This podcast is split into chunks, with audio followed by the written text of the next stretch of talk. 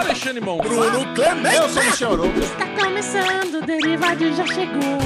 É o quê? É o derivado começando pra você! Derivado começou essa semana. Ah, Xixi Baroca, nós vamos ler para pegar você e te transformar numa menina saudável e cheirosa. Uh! É o Bubu Zacarias, né? Você viu essa risada? Foi muito Zacarias, não foi? Eu sou Arouca. Eu estou aqui novamente com os meus amiguinhos que vocês já os conhecem, mas eu vou apresentá-los mesmo assim, começando com ele. Vai. Bruno Clemente. Ô! Meus, amantes, meus amores, meus Olha apertadinhos, como é que vocês estão nesta semana tão cuidadosa? Friozinho começou a chegar e tá aquele solzinho calorento, mas você vai pra sombra, tá um frio do cacete. Bubu esse final de semana pisou numa água de meia. Ô, coisa que eu odeio, que é pisar de meia num lugar molhado. Puta que pariu, parece que meu corpo inteiro esfria em um frame, cara. Que coisa horrorosa. Mas Ale Bonfá, estamos aqui para noticiar que o bumbum de Ale e continua aquela coisa macia. É isso mesmo, Alezinho? Eu tava com saudade de falar que esse bumbum teu é macio. Faz tempo que eu não bato nessa nádega. Então eu tô com saudade. Saudade mesmo de vir dar aquela, sabe, aquela ardida. Macio e enrugado, viu, Bubu? Porque eu passei muito tempo dentro da piscina esse final de semana. Já Ah, vou adiantando para vocês que o Aruvengers ele foi, foi pomposo aqui. Muita gente já viu umas fotinhas dos meus stories e falou: Cara, essa semana Aruvengers vai ser bom. Então temos aqui novidades. Agora, se você pisou numa poça, Bubu, eu imagino que não foi de água, né?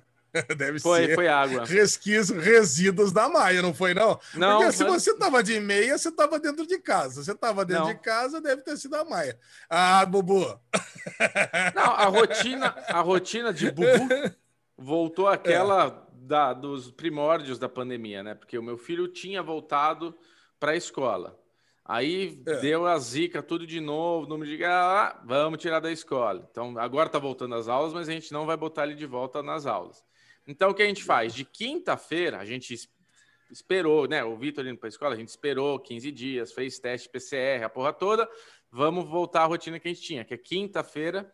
A, a Ah, gente vai já vai Generale. pros, Ah, já vai seu seu Generale, Generale. e fica até É, domingo, fim de semana visita meus pais e tudo. É e a gente melhor. fica lá quietinho. Melhor rotina. Melhor E rotina. Mas, semana? Bubu, No fim de semana, só para te contar o que aconteceu, a- o, É. o meu sogro ele gosta de regar, varrer o chão. Logo cedo ele acorda super cedo, é tipo a lesão, né? Esses caras mais velhos acordam às seis da manhã, cinco da manhã, e já começa a fazer as atividades do dia. Agora, ele- mais uma coisa, você consegue imaginar a Lê acordando às 5 da manhã e varrer, limpando É. a mangueira. Claro que não. Imagina. A lesão acorda, no máximo que ele faz é esticar o bracinho dele Cara, de dinossauro eu vou- eu Rex para pegar o controlinho e ligar a TV. Mas ele, ele tinha. Eu peguei o café, um café com leite assim, e fui sentar na varandinha ali para tomar meu cafezinho. E do lado tinha uma, fica uma planta no chão assim, ele tinha colocado água e vazou a água. Então era a aguinha da Ah, Bubu, planta ali. Pera, um pouquinho. Aí você, já digo que você tá completamente errado, né? O que que você tá fazendo de meia do lado de fora da casa? É isso, Tá é louco, isso. Bubu? Mas é uma varandinha, é um. Não, é um- Tá errado, tá errado. Havaiana, Você, você tá desafiando o cosmos, tá desafiando o cosmos, cara. Meia fora da casa, você tá com. A Sassá, como que ela não tá dando bronca em você? Olha encardido que tá essa meia. Que Ela que é isso? Eu tenho, eu tenho a tradição desde muito. E pior. Não, tem, É. tem pior, tem um agravo. Além disso, isso quer dizer que você está dormindo de meia. Claro. Nossa, tá louco. Tá? É dois absurdos, Ale. Cara, acabou, acabou, acabou tudo. Cara, eu assim. Eu, O cara eu que dorme de meia, você sabe o que acontece, né? Ou melhor, você sabe o que não acontece, né, É, Chechel? exatamente. Aliás, falando nisso, vamos chamar o Chechel, né? Tá aqui só conversando, só dando os pitacos, porque o Bubu, ele tem cachorrinha maia, mas Chechel é aquele que não faz cachorrada. E aí, Chechel, conta pra nós a vida sem cachorrada da ZL, como é que anda? Muito bem, Alezinho. Vamos começar. Vamos então aqui primeiro agradecer a todos os novos ouvintes que chegam ao Derivado Obrigado. Cast todas as semanas. Derivado Cast, podcast número um do Brasil em áudio e vídeo. A gente, inclusive, estamos aqui com o canal no YouTube bombando. Se você quiser assistir Derivado Cast, por exemplo, no YouTube, eu sei que tem muita gente que ouve. Só ouve, tá no Spotify, tá no Deezer. Mas no YouTube é legal porque, por exemplo, hoje o Bubu começou com uma fotografia diferente, uma fotografia assombrosa. Se você não entendeu a bruxa Bubu, Buburuxa do começo do programa. É Bubler. Bublé, você tem que ver no YouTube. Então vai lá, se inscreve, dá aquela moral. O YouTube é muito bom, ajuda muito Bom. o podcast para a galera que vem para o YouTube. E temos o canal de cortes, é o Deritecos, Taquinhos do Derivado Cast, para você compartilhar com os amiguinhos, se você quiser mandar partes específicas dessa conversa deliciosa. E aqui, o papo começa sempre com Aruvenger! As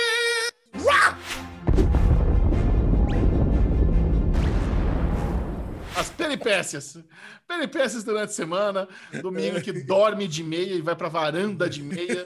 Do, do- do- da bundinha en- enrugada de Alexandre Bonfá. E eu, e eu tenho uma nova experiência gastronômica para compartilhar com vocês nesse final de semana. Boa! Mas eu quero ouvir primeiro de Alexandre Bonfá, que é o rei desse bloco. Conte-nos como foi ah, os seus últimos dias aí de peripécias. Cara, eu vou falar pra você, minha vida anda cada dia mais etílica, né? Então, vamos, Ah, acho que eu imagino que esse Aruvengers vai ser mais uma dos Aruvengers etílicos, que a semana passada bateu o recorde, né? Nós tivemos vinho, nós tivemos cerveja, e é- esse aqui eu pretendo que seja, bata novamente essa, essa meta. Chegamos na meta, vamos dobrar a meta. Olha, primeiro eu queria falar, primeiro eu queria falar da minha confraria de vinhos. Eu sei que vocês, eu sei que vocês dois já fazem parte da minha confraria. Mas, mas é o seguinte, eu vou, já vou adiantar. Eu entrei lá, cliquei no linkzinho do, do YouTube e tal, entrei na sua confraria, mas agora acabou pra você. Agora eu quero a minha. Eu quero a minha confraria. É, Eu quero. Ah, é? Não, você- o Bubu, o Bubu não vai querer brincar. Vai ser entre nós dois. Como assim? Mas eu. ah, Você vai querer Lógico que eu disputar? vou brincar. Eu vou brincar com a minha esposa. Minha esposa é minha player nesse, nessa brincadeira. Que ela já Olha adorou. aí. O, ela entrou, eu entrei com ela na, no, no, para fazer o cadastro, para ver, Alezinho. E ela adorou, É. cara. Ela falou, "No-" e ela inclusive falou: Meu, minha mãe vai adorar. Então eu já tô fazendo aquele efeito cascata, tá? Já, já vou colocar eu, já vou cadastrar ela, já vou cadastrar minha sogra, que já vai espalhar para os amiguinhos da sogra dela. E assim, tipo, Eu- o que eu gostei, cara, que eu entrei em países, origens de, do- do- dos vinhos ali, de uvas e tudo. Tinha até país que eu nunca vi. Eu falei, caralho, eu quero comprar um vinho só disso aqui, só para ver, as- só para ver se é bom. África do Sul, Cara, é- Noruega, é pra puta que pariu. África do Sul é lá. famoso. O Sim, vinho da África é. do Sul é super famoso. É famoso, super Sul tem- famoso. Tem, um monte de vinho. Mas depois Cara, olha os eu países voltei. todos que tem. É impressionante. Eu sei que é o seguinte, eu peguei, entrei ali. O Dezão, né, que é meu primo, que foi o primeiro, o primeiro membro da minha confraria, já entrou, mas ele sentiu falta de uma coisa, né? Porque Ah. acho que muita gente, muita gente que foi entrando na confraria sentiu a mesma dificuldade, porque quando eu mandei o link, não cai no cadastro. Vocês perceberam a mesma coisa, É, né? vai pra home, cai na né? página, cai na página principal. Eu falei, caraca, né? Aí eu, porra, eu liguei pro André da. Falei, André, eu lance é o seguinte: Peraí, a, a galera cê- tá você, entrando. vo- você incomodou o dono da Hipervinho para ele arrumar o link do Derivado Cast, é isso? Lógico. Caralho. Cara, é moral, né, cara? Tem moral com o cara lá. Eu falei, André, você mandou o link pra mim, mas a galera não tá conseguindo, não tá entendendo, porque a galera não tá sacando que tá entrando na confraria do Alesão. Inclusive, aí ele, pô, e e não, não tá achando a página. Eu queria uma É. página bonitona, minha. Cara, sabe, eu queria uma página Olha o minha, com a minha fotinha, com a minha Olha o testeira. Cri- Criando, criando demanda pro programador da Hipervinho. Cara, cara, eu tenho uma empresa desenvolvedora, certo? Eu, eu não sou eu que estou desenvolvendo esse, esse produto, mas eu sei que, pô, dá para fazer e dá para fazer rápido. Então, cara, eu acho que a gente pode colocar aqui como é que tá ficando, já tá no ar aqui a minha página, para o pessoal ver que, Mas cara, peraí. tá legal pra caramba. Eu quero saber o seguinte: por que, que o seu link vai ser o link do Derivado Cast? Por que não o da minha confraria? É. Ou Não, porque tem que ser o link Porque do na- Derivado Cast, eu acho. eu acho que pode ser, eu acho que pode ser confraria do Derivado Cast. pa- Eu é, acho que Eu acho que pode ser. Eu acho que pode ser. Eu acho que a gente pode montar. Mas assim, eu, eu gosto da ideia da gente Gosta, ter uma, uma disputinha. Porque você sabe que desde o de, desde a, do desafio Betina, a gente não faz uma disputa entre nós três. É. né? Se você, eu, acho que, eu acho que uma disputa entre nós três para ver quem tem a maior confraria, eu acho que é legal. Eu acho que eu acho que eu acho que eu topo isso daí. Eu acho que é um negócio bacana. Agora, o, o, o lance é que a galera ela tem que ter a própria página. Eu falei para André, falei, pô, se eu entro no, no, negócio, se eu entro no negócio da Hipervinho e não vejo a página do meu pai, entendeu, Robô? Vocês dois são meus filhos dentro do negócio. Mas se eu não vejo a página do meu pai para ver quem são meus amiguinhos, quem são os vinhos que, que eu que estão tá na minha adega, pô, não faz sentido, né? É, concordo. É, é, então, cara, então é legal. Mas já, puta, ele já pegou, fez? já me atendeu. Cara, fez, agora tá no ar, agora já tem. Se você entrar agora no, no, na plataforma, você vai ver. Você Mas, vê a sua, a sua página, a sua confraria, e você vê a, a página, a confraria do seu pai, do seu patrocinador, né? Do seu. Da, da pessoa que. Padrinho, você, que não é patrocinador, não tem dinheiro. É, Padrinho, do seu padrinho, padrinho, do seu padrinho. A, a única coisa que eu falei que é brincar de desafio, Michel, só que ele já tá. Frente. Três anos já cadastrado no Hipervinho. Já Três tem anos nada, Bubu, uma semana. Você tem um dezão que é player, é, não pode estar tá brincando nessa, nesse negócio na tua pá. Você tem que fazer uma nova. É. Não, não, é. Bobo, não é valor que importa, sabe? O dezão conta como um só. Você já tem aí sua, a, não, a sua sogra. Não, Bobo tá... sogra, Ale, a sua é a mesma coisa, é a mesma coisa que o Louis Hamilton virar pro Leclerc e vou ver quem ganha o campeonato. Não dá, já sai na frente. é. Cara, eu acho que é o seguinte: Chechel é muito mais é popular entre nós aqui, né, Bubu? Eu acho que eu acho que é isso que não valeria. Eu acho que o Lewis Hamilton aqui é não, o Chechel. Tá, Imagina tá esse argumento. Tá eu sou o Stroll argumento. nessa porra aqui, no máximo. Stroll. Eu e o Michel, a gente tá correndo na Williams. A gente tá desenvolvendo é. o carro 2018. Já tá com o carro 2022 correndo.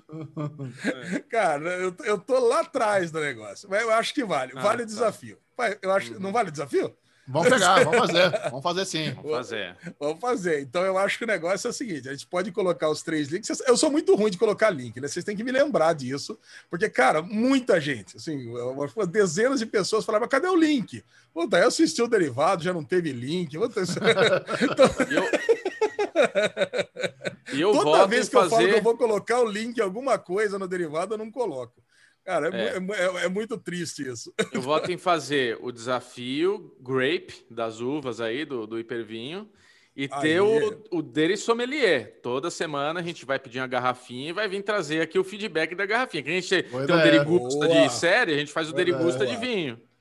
Ó, eu, já, eu já fiz minha primeira compra lá, deve estar chegando entre hoje e amanhã. O próximo derivado é. já, vai, já vai chegar meu primeiro pack de vinhos aqui. Então, é, vai ser bom. Eu comprei na quinta-feira. Na quinta-feira. Quantas garrafas? Ah, quantos? Três. Três garrafinhas. Tá bom. Três garrafinhas. Cara, evidentemente, como eu não entendo nada, eu tava conversando com o André para ele fazer minha página, essas coisas todas. Eu falei, cara, já me indica três vinhos, tá lá na, na, tá na minha página, da minha confraria. O, o, os três que eu comprei. Ah, cara, e beleza. Escolhi três aí. Vinhos baratinhos, vinha na faixa de 50, 60 reais. Então ficou uma comprinha barata. Bom. bom. Cara, muito bom. Agora, seguindo o, o final de semana etílico, cara, eu ganhei presente da nossa querida ouvinte Gretchen. Olha aí. Só que agora saindo do vinho e no pro gin. Olha, olha que legal, cara. Vocês conhecem esse, esse gin aqui, esse Calvelage? Sim. Caraca, cara. Você conhece, Jojo? Conheço. Eu, cara, eu não conhecia. Eu já fui em evento. Pop. Não, eu já fui em evento que servia esse vinho. Esse cara, vinho, tem não, vinho, gin. tem vodka, é gin. Não, vinho não, verdade, gin. Cara, tem vodka, tem gin. Eu sei que é o seguinte, ela mandou um Mas você ganhou o gin ou o papelzinho? Eu ganhei o gin. Pô, a garrafa é que tá lá em cima, tá na piscina. Ela sobrou um tantinho assim, só já mandei quase tudo.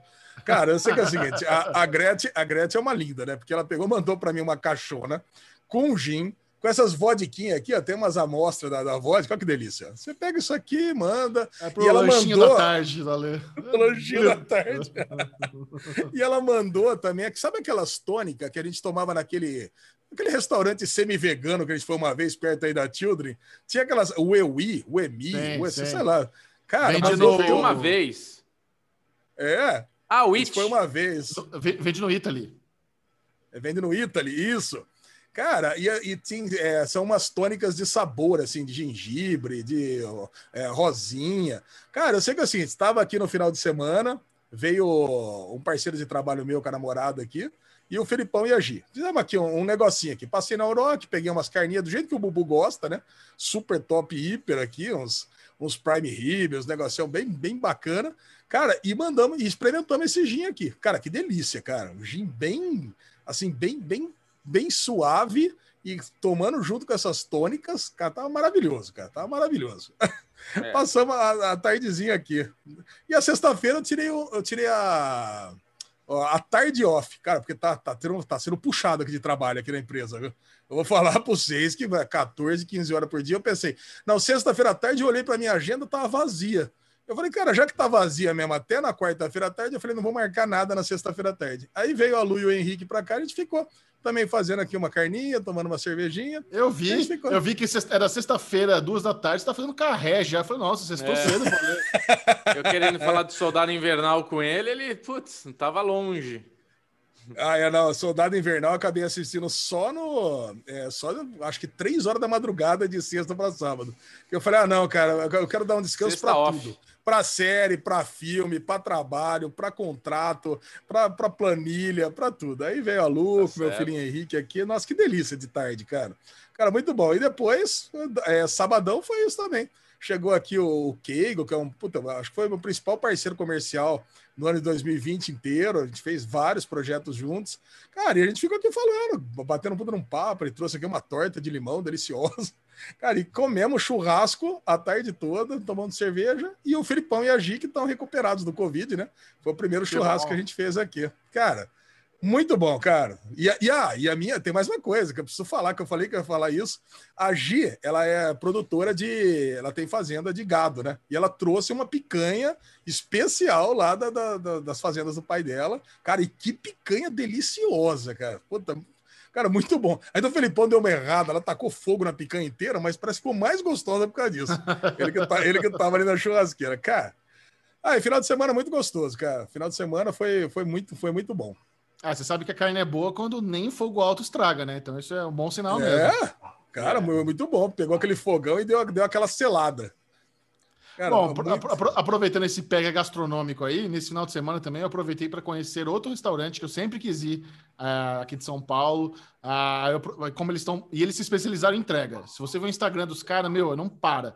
Os caras, assim, eles conseguiram realmente. É um, é um, dos poucos lugares que eu vejo que eles estão prosperando na pandemia. Restaurante bom, né? Que os caras são famosos, principalmente pela carne, porque carne é isso, carne você tem que comer no lugar. Você vai pedir uma carninha para chegar em casa, não vai vir a mesma coisa, né? Então, mas eles começaram a fazer hambúrguer e começaram a fazer kit almoço, que é o, o restaurante chama The Bet. The Bet, ele é Ai, muito... que traíra! É, não, já Olha, eu combinei com o Chechel da gente junto para acabar essa pandemia. Mas, então, Muito traíra. Não, não foi Caraca. traíra. Não, não foi Olha, traição, traição de namorado isso aí, hein, Calma, Caraca. deixa eu contar. Como, nesse pensamento que a, a carne Magoou não viaja, de verdade. Eu, eu não comi carne, eu não pedi carne. o que eu fiz é o seguinte, ah, bom. Então, Falei, tá vou deixar para comer carne com a Lezinha. A gente vai um dia quando acabar, a gente quer comer lá. A carne eu quero comer lá. Putz. Eu não quero porque ela vem na minha casa com 15 minutos de, de, de entrega e chega aqui só o, a borracha. Aí eu pedi Boa. o clássico no, do, do, almoço paulistano no domingo, que eles têm lá, que é o, é o, é o franguinho assado deles. Franguinho de TV de, de ah, cachorro, só que fica rodando. Comeu, comeu frango, então tá bom. Então, é, é tá isso. tudo certo. Mas eu vou falar para você, cara, o, que, que é, frango. Na, o kit do almoço é isso: vem o frango, vem a farofa, batatinha e arroz. Aí o que, eu fiz? É, e, cara, e vem embalagem, chegou quentinho, não chegou frio, chegou tudo quentinho. Aí eu fiz meu pratinho. Cara, o frango, como é um, é um frango assado, cara, tem. Vai, vai dar umas quatro refeições esse negócio. Dura pra caramba. Tu tem eu aqui em casa, é, é, um, é um negócio que é para alimentar a família. É um franguinho, um franguinho assado generoso. Então você come ali uma coxa, um peito, já matou já a sua, sua fome do almoço. Aí eu fiz meu pratinho. Peguei lá as, as, as, fatias do frango que eu gosto, botei a rosinha, batata farofa, e eu tenho aqui na minha geladeira um molinho de pimenta sriracha, de uma marca chamada El Cabron, que eu gosto de comprar na internet. Cabrão! El Cabron! É, Aí eu botei, botei a sriracha assim no cantinho do prato, e você pega o franguinho, dá aquela molhadinha na sriracha, põe na farofinha que gruda, bota arrozinho junto, velho.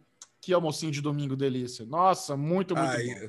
Muito bom. Ai, Xexá, é, assim, eu, eu, tenho muita vontade no debate, no, no Quintal Debate. Eu recomendo todo mundo que não escutou ainda, escutar o Nerdcast Empreendedor, que o cara vai lá e conta toda a história, né?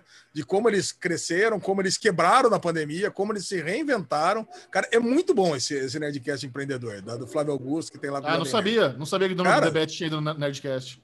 Foi, cara. Puta, é, é fantástico. Aí me deu mais vontade de ir ainda. Meu tio Popó e o Dezão lá, a família toda foi no, no quintal Debete, contaram a experiência. É fantástica, cara, fantástica. É.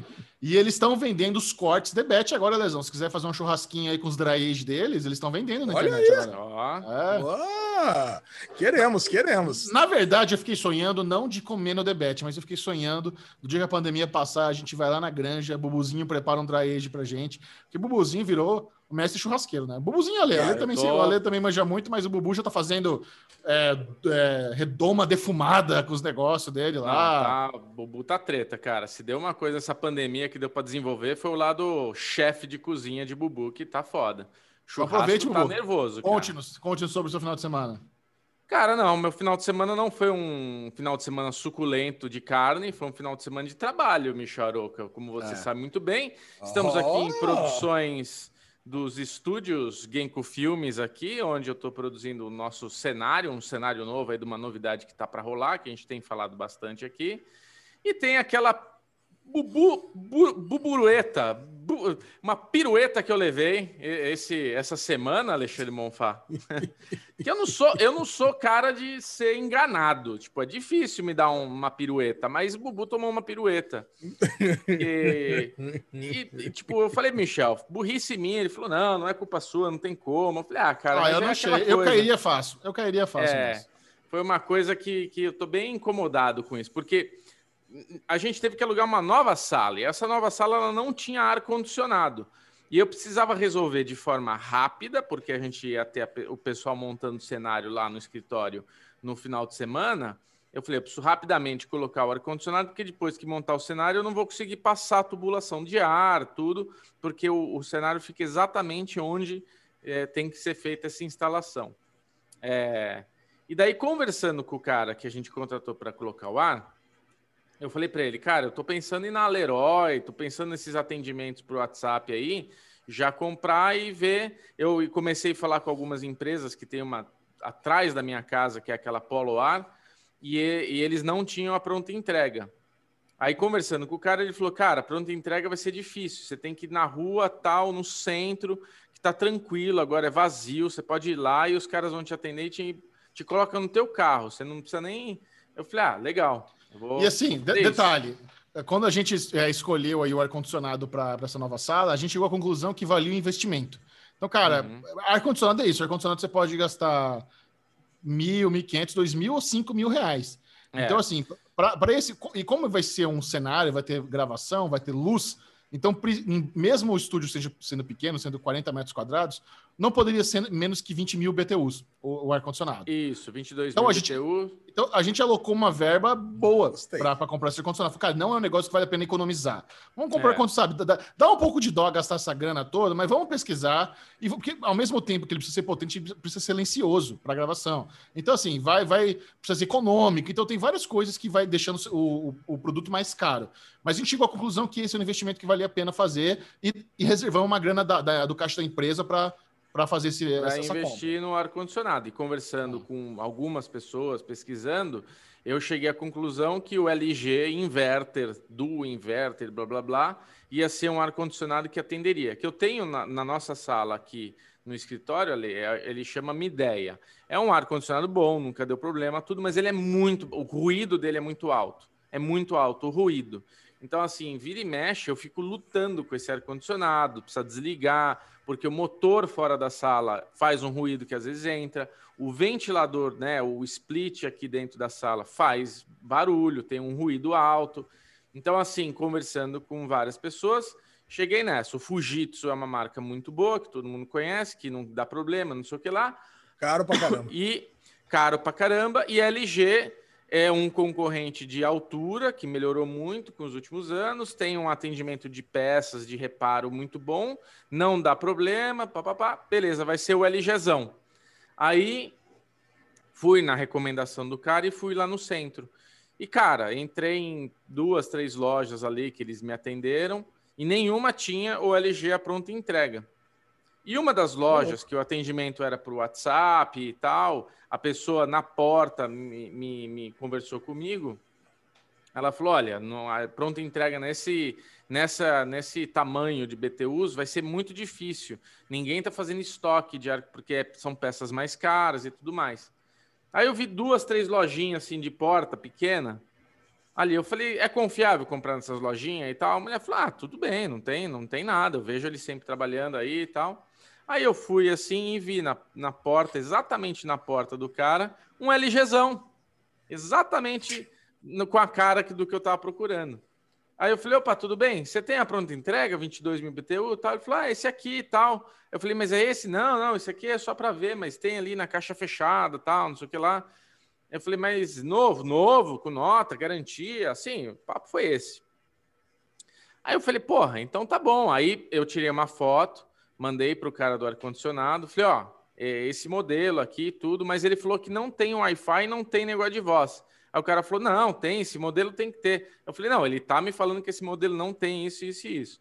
Mas não me importo não ter Wi-Fi, que é o Wi-Fi você consegue baixar o aplicativo, não sei o que lá. Então, antes de você chegar no endereço, você já pode ir online. Falar: ó, liga o arzinho aí para a gente chegar, já tá no clima. É... Então, tipo, eu falei: isso não é tão importante para mim. Beleza, peguei o ar-condicionado, o cara colocou dentro do carro e trouxe aqui para ser instalado. Na caixa, lacradinho bonito. Lacradinho bonito. Caraca. É, isso daí foi tipo na quarta-feira e a instalação ia ser na sexta. Na sexta-feira o cara chegou, abriu a caixa, aí ele falou: Ixi, falei, por que Ixi? O que aconteceu? Ele, é, você pegou assim? Eu falei, é, tava lacrado. Ele abriu na minha frente, ele só passou o durecão aí para fechar para eu trazer, mas ele abriu na minha frente.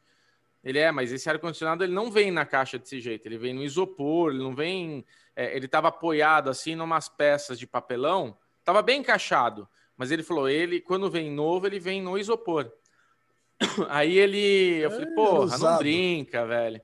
Aí ele virou e tinha um negócio escrito na parte de trás, com um lápis assim. Ele falou: ó, já foi usado, já foi pendurado tal. Eu falei, puta, cara, eu já sei o que, que é isso porque tinha um negócio escrito de tipo remessa especial, qualquer coisa que o valha. Eu falei, isso é aparelho refurnished. Como é que fala? É. Recalchutado. Recondicionado. É, é recondicionado. É, provavelmente é um, um, um aparelho que deu problema. É. Foi para LG, sei lá, e não, a garantia não cobriu, deram um aparelho novo e, e, e arrumaram e botaram para revender. Só que o cara não me falou que era um produto de outlet, um produto que foi recondicionado é, e tudo mais. E daí eu falei, porra, não brinca tal. Só que, cara, eu tava numa situação assim, o Michel falou para mim, cara, põe no carro e vamos lá devolver. Eu falei, brother, mas amanhã o cara vem instalar. Esse cara que me vendeu não tá nem me atendendo mais, né? Então, assim, eu tomei uma pirueta que eu ainda preciso ver como que eu vou resolver, porque o ar foi instalado, tá lá na sala, tá funcionando. Mas o técnico, que é um autorizado da LG, me falou que provavelmente essa peça não tem garantia da LG mais. A garantia seria com esse cara da loja, que aparentemente não é um cara honesto, né? De cara Aparentemente não, com certeza. É. O cara, tipo, o cara, o cara não é honesto. O é. cara vendeu um ar-condicionado novo e botou no carro um ar-condicionado recalchutado, sabe? Um filho da é. puta. É isso, o ar-condicionado foi vendido é. como novo e não é, é novo. Um, é um pilantra do cara. É um Inclusive, eu, eu pedi para o Bubu contar essa história aqui, porque eu gosto de, às vezes, jogar as coisas para o mundo, né? Então, eu até vou pedir ajuda para a galera que está ouvindo Derivado Cast. É, nós estamos com esse problema. O ar-condicionado está instalado, o, o, o, cenário já está lá construído. Só que a gente precisa resolver isso. A gente não, a gente, eh, foi, foi um investimento caro. A gente não quer ficar com ar-condicionado usado, que não vai ter, vai ter problema. Então, quem estiver ouvindo aí, tiver contato com a LG ou tiver algum negócio de ar-condicionado em São Paulo, quiser dar uma forcinha, a gente faz aquela permuta, faz os storyzinhos, conta um derivado cast, vem dar uma forcinha aqui pra gente, porque, cara, que sacanagem, sabe? A gente vai lá, confia é. no cara, e agora, para tirar da parede, porque assim, toda vez que você coloca e tira um ar-condicionado da parede, você tem que pegar um técnico e é 750 reais, sabe? Toda vez é uma, é uma é. grana para tirar e pôr. É uma grana. Então, assim, o cara vai fazer para a gente um laudo mostrando que realmente a gente foi enganado tal. Sim. Mas, mas assim, é centro de São Paulo. Sabe o que a gente vai fazer? A gente vai chegar lá, ah, o cara vai devolver, sabe? A gente já, já começa a prever a dor de cabeça que vai ser ter que lidar com essa pessoa desonesta. Então, estou mandando aqui para o Derivado Cash, vai que surge uma solução inesperada, vai que a gente encontra alguém que quer dar, quer dar aquela, aquela forcinha e, ao mesmo tempo, ganhar divulgação. Derivado Cash bomba, né? Então, quem ajudar vai ser recompensado. É isso aí. Ai, Mais alguma que coisa? depressão. Não, fiquei triste É com essa história. O Bubu ficou eu triste. odeio Mas assim, eu mas- fiquei, fiquei. Mas eu contei, falei pro Bubu, cara, se sou eu, se eu vou lá na lojinha do centro, o cara me dá a caixa lacrada, não- não- eu nunca ia imaginar É, que o filho da puta é. vender um. uma Ah, tá louco. O, o É. lance é, eu, você vê, né? Eu já contei a história do Peugeot aqui, que eu até devolvi um carro numa concessionária e tudo mais. Eu gosto de, de rolos, assim, de achar oportunidades, tudo. E, na verdade, o, o, o meu raciocínio, olha como é foda, né, cara? O meu raciocínio foi ainda uma coisa assim, porra, eu vou numa lojinha, vai até ser bom pro cara, né? Porque esse ar que ele vai vender faz a diferença para esse cara dessa lojinha pequena. O grandão aqui, o cara tem um puta site, tá vendendo pra caramba, esse cara tá se virando. Agora, esse carinha da porta é o cara que tá fudido, né? Então, até, foi- até fiquei com o sentimento de, no fim, eu tô ajudando o cara, sabe? É melhor eu ter comprado esse cara. E no fim foi isso, tipo, na loja, a picaretagem, qual que é? O cara rasga lá o negócio, fala aqui, tá lacradinho. Só que na hora que você tira da caixinha e vira ao contrário, aí você começa a ver que tem marca, tem uma coisa escrita, tem... Aí, tipo, lógico que eu não ia pegar um ar-condicionado, um split gigante, tirar, virar ao contrário, ficar examinando, sendo que o cara tirou um lacre na minha frente, né? Então eu fiquei triste, assim, pelo, pela forma como tudo aconteceu, né? Puta, sensação ruim, porque é uma grana alta, né? A gente pagou aí uma fortuna para ter um ar-condicionado, e é um dinheiro que, tipo, pode ser que dê prejuízo daqui seis meses, entendeu? Quem me garante que esse ar-condicionado realmente é, é uma coisa que foi feito pela LG, sabe? Foi um recondicionamento da LG, ou se foi uma gambiarra que foi feita. Não sei o que que foi feito nesse ar-condicionado.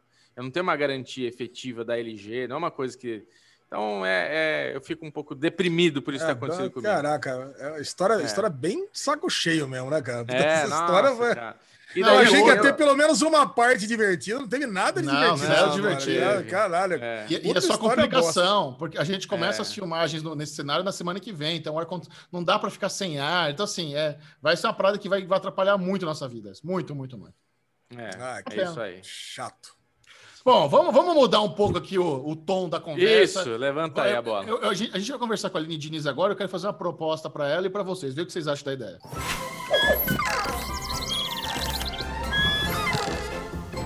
Falando de tudo com ela, Diniz! Falando de tudo! Aê, Linoca! E aí? Tudo bom com a senhorita? Ó, a batata.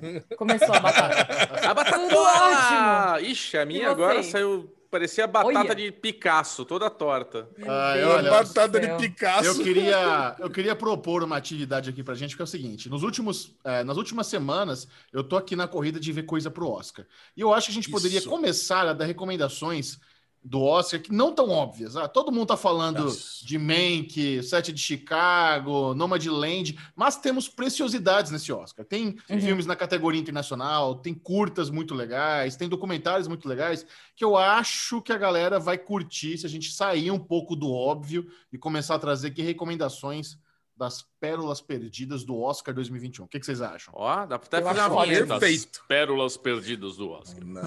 Pra Eu começar, acho ótimo, porque é isso, assim, ó, o, o óbvio pelo óbvio, todo mundo já É. viu, todo mundo já sabe, entendeu?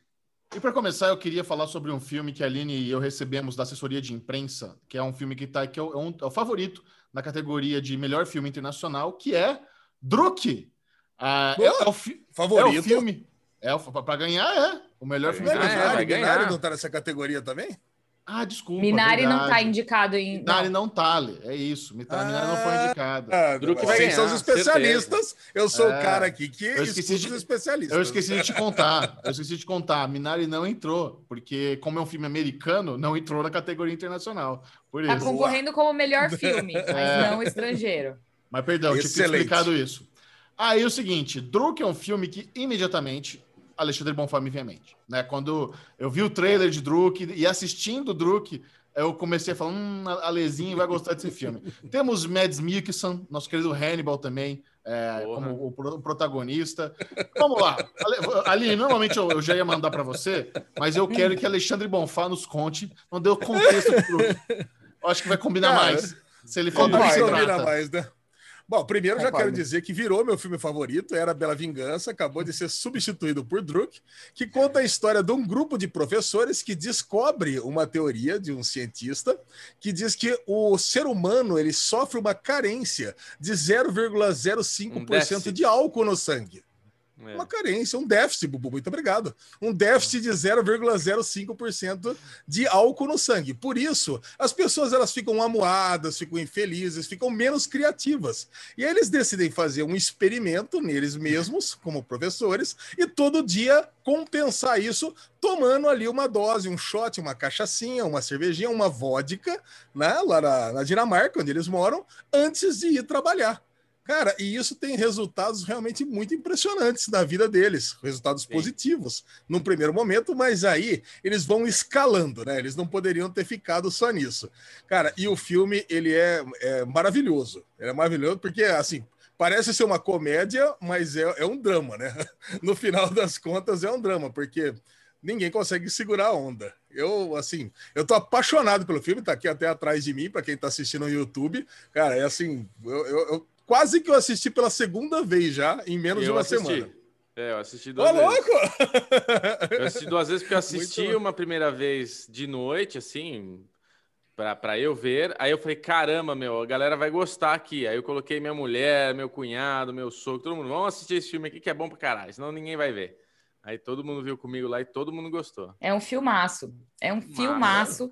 E quem, assim, é um filme que ninguém estava pondo muita fé nele. Ele foi indicado nas categorias internacionais no início da temporada de premiações. E aí, para o Oscar, ele apareceu como indicado melhor direção também, que ele não tinha sido indicado até então, é, melhor direção. E uma curiosidade muito bonita sobre esse filme é que, uns tempos atrás, surgiu a oportunidade de eu falar com o diretor, com o Thomas Winterberg.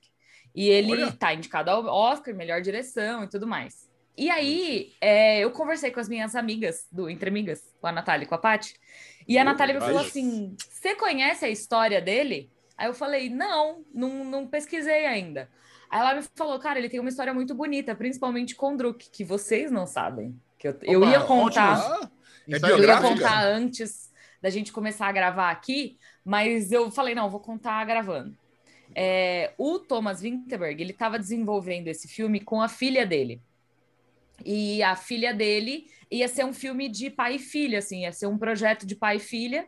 E aí, alguns meses antes deles começarem a gravar o filme, a filha dele morreu num acidente de carro. nossa. Puta merda. E ele gravou o filme, tanto que o filme, ele, ele mudou o final do filme é, para abraçar essa ideia de que tipo, o filme fala sobre é, aproveitar a vida e, e, e- e mudar, tipo, é, se, se a sua vida tá num rumo que você não gosta de como ela tá seguindo, você tomar controle da sua vida e mudar ela, né? Por, por, por conta própria. E aí ele dedicou o filme a ela e porque ele perdeu ela num acidente de carro. Nossa. Caramba. Então o Caraca, filme, o filme, tipo, o filme acabou Parece, né, mudando e fim. se tornando, sim, o filme É. acabou mudando e se tornando isso que ele é por causa da morte dela. E uma curiosidade é que o filme, ele é professor, né? O personagem do Mads Mikkelsen é professor de história. Aham. O, eles gravaram o filme no colegial que ela estudava, na escola que ela estudava, e Olha. aquelas crianças são todos colegas de turma dela. As crianças que Caraca! aparecem no filme.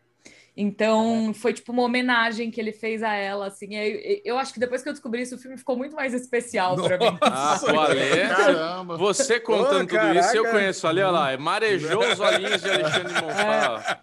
E Marejou. essa, muito essa, essa entrevista com o diretor você vai fazer pro, pra, pra TNT, é isso? Para TNT, é isso. Vou fazer Legal, para o então. Oscar.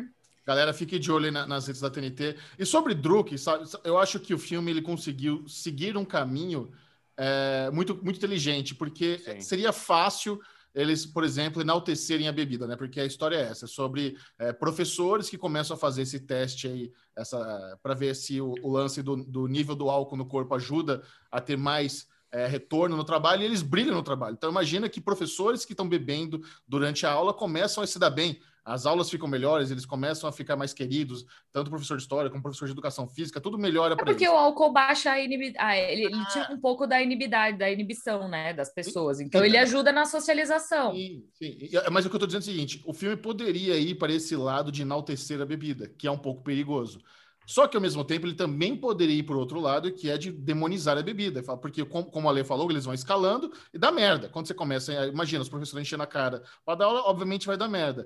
E, no, e termina com um certo equilíbrio. Não termina Sim. com os caras falando, ah, vou pro AA, e não termina com os caras virando bêbado, fudido, com o cachorro lambendo a cara deles na sarjeta sabe? Então, esse equilíbrio que eles conseguiram encontrar para o filme, eu achei muito inteligente. A história é boa, é, o Mads, é, sabe, é um filme pequeno. É, é até, talvez, a, a, participação do Mads Mikkelsen é o que trouxe hype para o filme. Você tem, você tem um puta ator no filme da Dinamarca, o cara confortável ali falando na, na, língua natal dele. Eu que tive o privilégio de encontrar o Mads Mikkelsen pessoalmente na vida já, hum. é, lá no, no hotelzinho Los Angeles. Então, é um cara que eu gosto muito do trabalho dele. E ele tá tá excelente. Não só ele, eu acho que os outros professores, que é uma galera que ninguém, ninguém conhece, tá mandando bem.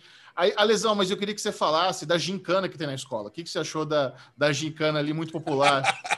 que, que a molecada do Cara, ensino médio tem que, tem que fazer acontecer. Não, a, a, gincana é o seguinte, né? ela abre, né, na cold open do, do filme, já aparece uma galera que eles vão sair correndo, carregando um engradado de cerveja, de tempos em tempos tem que parar e todo mundo tem que tomar, porque no final do circuito a, a, o engradado tem que estar tá vazio.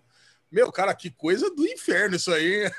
acho Olha... que nos meus tempos, de, meus tempos de faculdade, acho que eu encararia. Hoje claro. era infarto. Eu, eu é acho da hora as regras, assim. É que, tipo, se são duas pessoas na equipe e se um gorfar, o outro obrigatoriamente tem que gorfar também, porque senão a equipe é eliminada.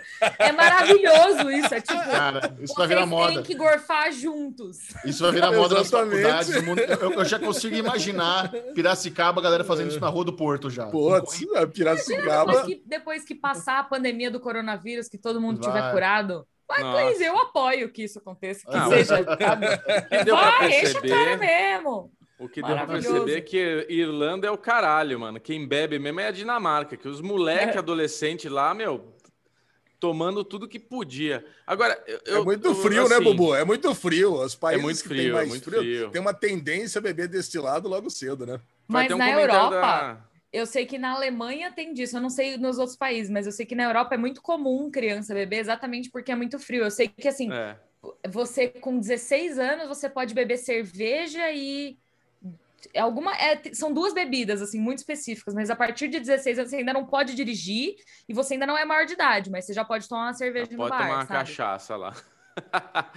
Agora, é? eu, eu, percebi uma curiosidade com os filmes que eu estou vendo, que são os filmes que estão indicados a algum, alguma categoria no Oscar, tudo, inclusive Druk, é, a parte técnica dele é foda, né? Porque é isso, a gente tem um grande ator ali no elenco, mas a gente tem alunos que, como a Aline falou, são pessoas no, civis, não são atores, né? São pessoas que estão ali participando mais pela uma homenagem do que pelo filme.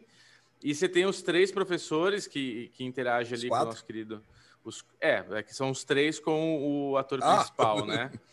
Mas assim, você vê que tem um trabalho de direção bom, porque você não, em nenhum momento, eu falei, hum, tá ruim isso, sabe? Tipo, putz, aqui o filme ele é, ele é, ele é bom o tempo inteiro, sabe? Eu acho que ele tem um ritmo lento no começo, porque você tá entendendo ali o que tá acontecendo, e na hora que eles decidem entrar na brincadeira, aí a coisa vai que vai, né? Eu tenho até uma dúvida para perguntar para o Ale, porque ele fala que uh, começa com a teoria do déficit, que a gente tem 0,05, mas na hora que Isso. eles começam o teste, eles começam a 0,5. Então... Não, não, Bubu, é que é o seguinte, é que você não via, é que você fala porque está mostrando os lettering, né? É. Só que os lettering ele mostrava 0,05, só colocava em vez de porcento, colocava dois zerinhos. Eu também fiquei, é. com, fiquei com essa. Com essa ah, eu falei, então uma coisa dinamarquesa assim? lá não, de. Não, não, não é, não, não é de não. É uma coisa matemática. Coloca ah, por cento, só que coloca dois técnico. zeros. Uhum. Então não é por cento, é por milésimo, entendeu? Então ah. é para ficar mais fácil de você ver, porque senão tinha que colocar 0.005 toda hora, colocar 0.5 Não, era 0.05. Era melhor colocar 0, é. porque eu fiquei confuso. Ah, não, mas, é, mas sei lá, bem, optaram por isso. É, é não, Agora... mas tá bom, tá bom. Então, Michel, mas eu queria só concluir o raciocínio, que o que eu queria falar é o seguinte: vendo esse filme, todos os filmes que eu vi que são indicados ao Oscar, eu não sei se é por conta de pandemia, eu não sei se esse filme já é um filme que foi produzido início, meio de pandemia, mas eu queria bater com vocês aqui, tipo, todos os filmes têm um apelo sensorial ou uma pegada mais simples de produção. E os filmes é, que estão nessa pegada são filmes que têm pouco recurso de eh, VFX e não sei o que lá. Tipo, não são filmes que tem. Não é Marvel, sabe? Só que são filmes que impactam muito mais. Então a gente pega o, o, o, o som metal, né? O, como é que é? O som do metal. Som do Som do silêncio. silêncio. O som do silêncio, misturei em inglês. O som do silêncio, hoje eu vi o Father, né? O, o meu pai. É, tipo, é uma sequência de filmes. A lesão, não aguenta lá, gatilho. É uma sequência de, de filmes de diálogos. O, o filme mesmo no Pantera lá, como é que é o, o Blue? A voz o- suprema do blues. A Voz Suprema do Blues é um filme de teatro, é um filme de diálogo, assim. Então, são filmes que mexem muito mais com as nossas emoções. Eu ia falar uma coisa, mas eu vou até mudar de assunto, porque isso que você falou legal. A Aline e eu assistimos eh, nesse final de semana um, um trecho do programa do Bill Maher. O Bill Maher é um, é um cara da, da HBO, ele tem um programa de variedade, e ele fez lá um. um- ele dedicou um bloco do programa dele para dar uma cagada no Oscar. Ele dizendo como os filmes do Oscar esse ano estão depressivos. Como existe muita uma preocupação de lacrar, de querer pagar de, desconstru, eh, de desconstruído, ao invés de fazer filme que entretenha. E eu, e eu fiquei pensando, caralho, será que ele tá certo? Será que realmente exi- tá com essa preocupação? Será que os filmes do Oscar esse ano são tudo depressivo? Mas eu acho que não é isso. Eu acho que os filmes É, do Oscar esse é. ano são muito bonitos, é diferente. É, não existe realmente um. King, um Godzilla versus King Kong. Nós não temos um puta, não temos aí um é, blockbusters populares na corrida do Oscar. Nós temos filmes mais artísticos, mais bonitos. É. E, e- e é Mas eu isso. acho que isso é. Mas eu acho Não que é? isso é uma. É uma. É, é decorrência da pandemia. Eu acho que assim, a gente não teve, de fato, grandes blockbusters lançados esse ano, porque os, os estúdios decidiram segurar esses filmes que precisavam da bilheteria para ter os seus retornos de lucro. É, para ser lançados mais para frente. Então a gente vê um ano que teve de fato uma escassez de filmes grandes, mas que os filmes pequenos continuaram sendo lançados. E, e eu acho também que o fato do, da, da janela do Oscar ter ficado um pouco distorcida, sabe? Tipo, o Oscar era para ter acontecido em fevereiro. Ele não aconteceu em fevereiro, ele foi adiado aí do- dois meses, três meses. É, e, e das pessoas terem ficado mais tempo em casa e terem dedicado mais tempo às artes, né? A te- terem assistido mais coisas e tudo mais, eu acho que a gente vai ver du- dois reflexos muito importantes disso no, nas premiações. Um é o Oscar, com esses filmes que são mais intimistas, filmes que talvez não tivessem sido indicados se não fosse pela pandemia. E a gente vê isso, por exemplo, em Bela Vingança. Bela Vingança eu não acho que era um filme de Oscar, e ele foi para o Oscar porque eu acho que ele se sobressaiu no meio desses outros filmes. Ele não teria se destacado se não fosse pela pandemia. E dois, a gente vai ver um Emmy muito mais forte do que o Oscar esse ano, eu tenho a sensação. Porque a, a população consumiu muito mais série do que filme, entendeu? Tipo, É, eu vejo que assim, quando, quando você começa a, a puxar qualquer assunto na internet, série é um assunto que rende muito mais do que filme esse ano. E, e era o oposto, entendeu? O Oscar era o prêmio que todo mundo queria ver, o Oscar era o prêmio que todo mundo olhava. E esse ano eu acho que vai ser o primeiro ano que isso vai dar uma leve. Eu não estou dizendo que isso vai mudar para sempre, mas eu acho que isso vai dar uma leve invertida e o Emmy vai ter coisas mais populares e mais recentes do que o Oscar, sabe? Você Então, sabe que É, mas, eu ah, não, mas, com vocês. Mas eu, eu Mas eu que lembro assim- quando o Mad Max, né? Eu sei que ele não vai adorar que eu vou falar isso, mas Mad Max, eu lembro que quando, quando foi indicado para melhor filme, foi uma surpresa enorme, porque no, no blockbusters não eram é, indicados para melhor filme. E, e depois de Mad Max também não são poucos filmes, tirando O Senhor dos Anéis e coisa e tal, mas que também é um, é um filmaço, uma puta numa produção. Cara, não é, não é comum é, blockbusters ser indicados. E se você pegar no passado mesmo, antes da pandemia, o blockbuster mesmo que foi indicado foi Coringa, que também tem uma pegada, como o Xixão disse, depressiva. É, não, é artística, depressiva e coisa e tal. Não é um filme de super-herói pra, pra molecada, né? Então, eu acho que não. O, o cara aí, o É. Bill Maher, é isso aí, Xixão, o nome do Ah. cara? Bill Maher. O, o, o tal do Bill Maher falar que esse ano tem filmes depressivos e filmes reflexivos, eu acho que não é bem esse ano. Acho que todo ano o Oscar é meio assim, né? É, mas eu acho Tanto, que a tanto que a gente fala Bill que esse momento, esse momento do Oscar é o momento que a gente assiste esse, esse tipo de filme. Né? Porque o resto do ano a gente assiste os blockbusters, os pipocões. Mas essa, essa palavra desse Mas é- cara aí acaba sendo um pouco preconceituosa, né? Porque ele Então. fala isso e na hora que você vai ver os filmes, não, é, não são filmes que estão querendo lacrar. Não... Tipo, meu pai. Caralho, velho, é um filme de. de... É Parkinson, Alzheimer, o som Alzheimer. do metal. Alzheimer. É um cara que perdeu a audição. E, e assim, então... são dois filmes que eu não quero estragar a experiência, Alex, você não viu meu pai. Mas o som do silêncio, eu, o meu pai, ele não, ele tem é, deficiência auditiva. Ele sempre, ele perdeu o lado direito ou esquerdo, agora não lembro, né, correndo de automóvel. Na época dele não tinha proteção nenhuma, estourou um tímpano dele, ele não escutava e ele começou a perder a audição do outro lado e usa o aparelhinho. E eu botei aquele aparelhinho uma vez na orelha e, cara, é perfeito o filme. O meu pai, quando tá no ambiente, hoje não mais, né? Ele não tem mais esse problema na pandemia, mas quando a gente estava num ambiente que tinha muita gente, ele tirava, você via ele tirar. Porque era aquilo, é exatamente aquele momento da festa que ele tá e ele tá com aquele ruído. Então, quer dizer, é um filme que eu assisti e vesti ali a, a o, o problema. O meu pai é a mesma coisa. A minha sogra, o pai dele, o pai dela teve essa, essa doença e, cara ela me contava coisas assim que eu vi no filme. Tipo, ela falava que ela, ele chegava para ela às vezes e falava: Meu, os enfermeiros jogaram tomate em mim hoje e tal. Então você vê a montagem de meu pai, você fala: Caralho, cara, eles. Igual o Som do Silêncio. É, não é um filme que o Michel fala, o Som do Silêncio é um filme sensorial. O meu pai é um filme sensorial no sentido de você, na edição, entender como funciona a cabeça de uma pessoa com essa, com essa doença. De tipo, é uma bagunça, é uma edição maluca. Você fala, caralho, velho, o que, que tá acontecendo? Tipo, dá para teorizar em cima dessa montagem. Então, um cara com Alzheimer, ele cria uma teoria da conspiração na vida dele muito foda, né? Tipo, então, assim, eu acho é. que foi bem ruim a fala desse cara aí que vocês falaram. Não, não é, condiz. Então, eu acho que a, a, a, questão dele é que assim a gente está vendo filmes que foram indicados ao Oscar que não necessariamente teriam sido indicados em outros anos por causa da conscientização da população sobre Sim. assuntos específicos. Então, assim, quando a gente começa a falar, por exemplo, na fala da, da, da Natalie Portman, dois, três anos atrás, de aqui estão todos os indicados, os homens indicados a melhor diretor, entendeu?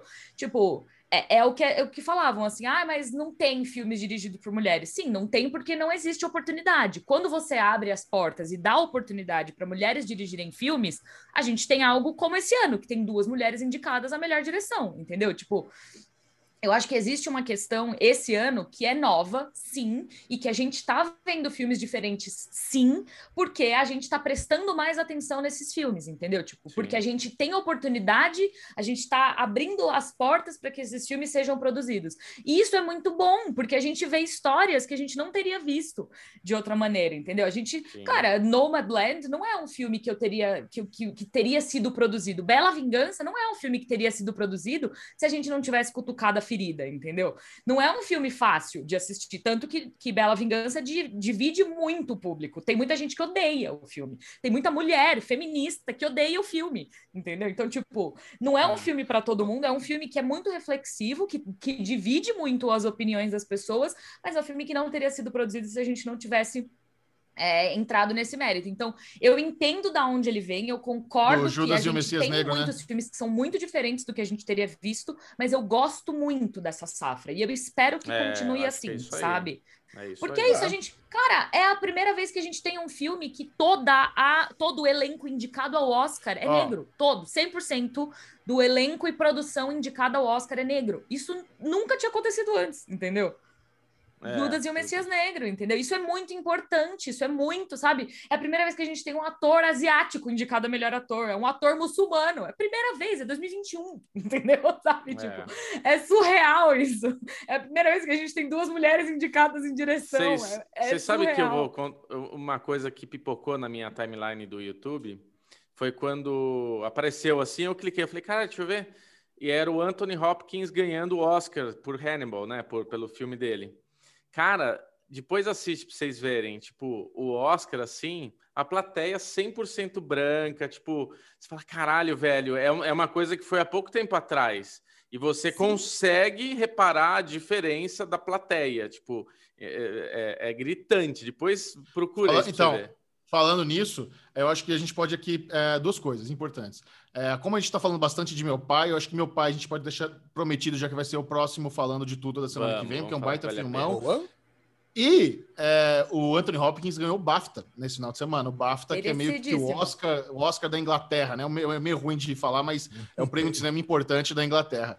E, e muitas vezes o BAFTA meio que bate com o Oscar. Então, assim, a gente tá vindo com o Chadwick Boseman sendo o favorito para ganhar a categoria de melhor ator, por- pela voz suprema do Blues, do Blues. Do Mas com o, o Anthony Hopkins ganhando o BAFTA, a corrida agora fica aberta. Qual dos dois vai ganhar? E assim, Ó. são. Cara, é, é- é muito boa ter uma corrida dessa. Que você tem dois É. atores maravilhosos, dois papéis fantásticos. Eu, tava, eu, eu revi ontem a, a voz suprema do Blues. Eu, vi- eu revi uns trechos, sabe? Só pra tentar. Porque quando eu vi que o Anthony Hopkins ganhou, eu falei, peraí, deixa eu ver quem é melhor mesmo. Sabe É. que o Chadwick Boseman tá Dá sendo uma- indicado só porque ele morreu? Deixa, porque eu, eu lembro que eu gostei. Deixa, eu- cara, não, é absurdo. Ah, é, é absurdo. absurdo. É Mas absurdo. posso falar uma coisa que eu percebi? Desculpa te interromper, Michelito. Não, o A é Voz. Suprema do Blues tem uma, uma tradução de título que é muito enganosa, porque A Voz Suprema do Blues indica que o filme vai ser sobre a Ma Rainey, que é a Uhum. cantora, né? Que é Sim. a Viola Davis. E Abre o filme não é inclusive, sobre né? ela. É. Não, mas o filme não é sobre ela. O- em inglês, o filme chama Ma Rainey's Black Bottom, que é uma música. E o filme é sobre a música. Então, É. tipo, eu, quando eu dei play no filme, eu fiquei me perguntando por que, que o Chadwick Boseman tá indicado a melhor ator, sendo que o filme é sobre ela.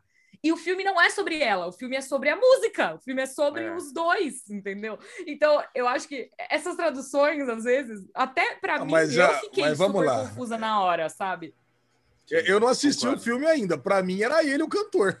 Olha que coisa. É, Quando eu não não. assisti o filme ainda, pra mim é ele o cantor. Meu, e ela Não, tá é ela. foda no filme. Ela tá foda demais Cara, no filme. tem, a, a cena que eu Nossa, revi nossa, foi exatamente a cena que ele, que ele começa a desafiar Deus. Ele tá com uma faca na mão, Sim, começa a caralho, berrar, desafiando é- Deus, Nossa. babando, gritando, sabe? Então, É assim, impressionante. isso é só um, um dos momentos que ele brilha nesse filme. Então, realmente, não, quem, quem falar, ah, o Chadwick tá sendo indicado só pra ele morrer, tá falando merda. Sabe? É, vai vai não, ver o é. Vai ver o filme. Eu lembro que E, eu e assisti... a outra coisa que eu queria falar, Fala, eu quero dar uma dica rapidinho. Assim, a, a Netflix tem. Quando você colocar lá na busca da Netflix Oscar, vai aparecer coleção Oscar 2000, 2021.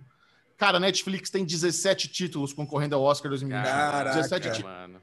Tá fácil. Ali, ali nós temos filme estrangeiro, filme internacional, tem curta, tem animação, tem filmes hypados como o Mank, o Sete de Chicago.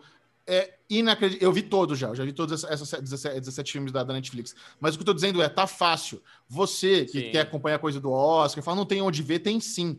Procura esse coleção Oscar 2021 na Netflix, já teve a ver muita coisa boa ali. Desde do, do- de um dos melhores curtas que a coleção babou, aquele o Dois Estranhos. Vamos é, falar tá lá daqui a também. pouco.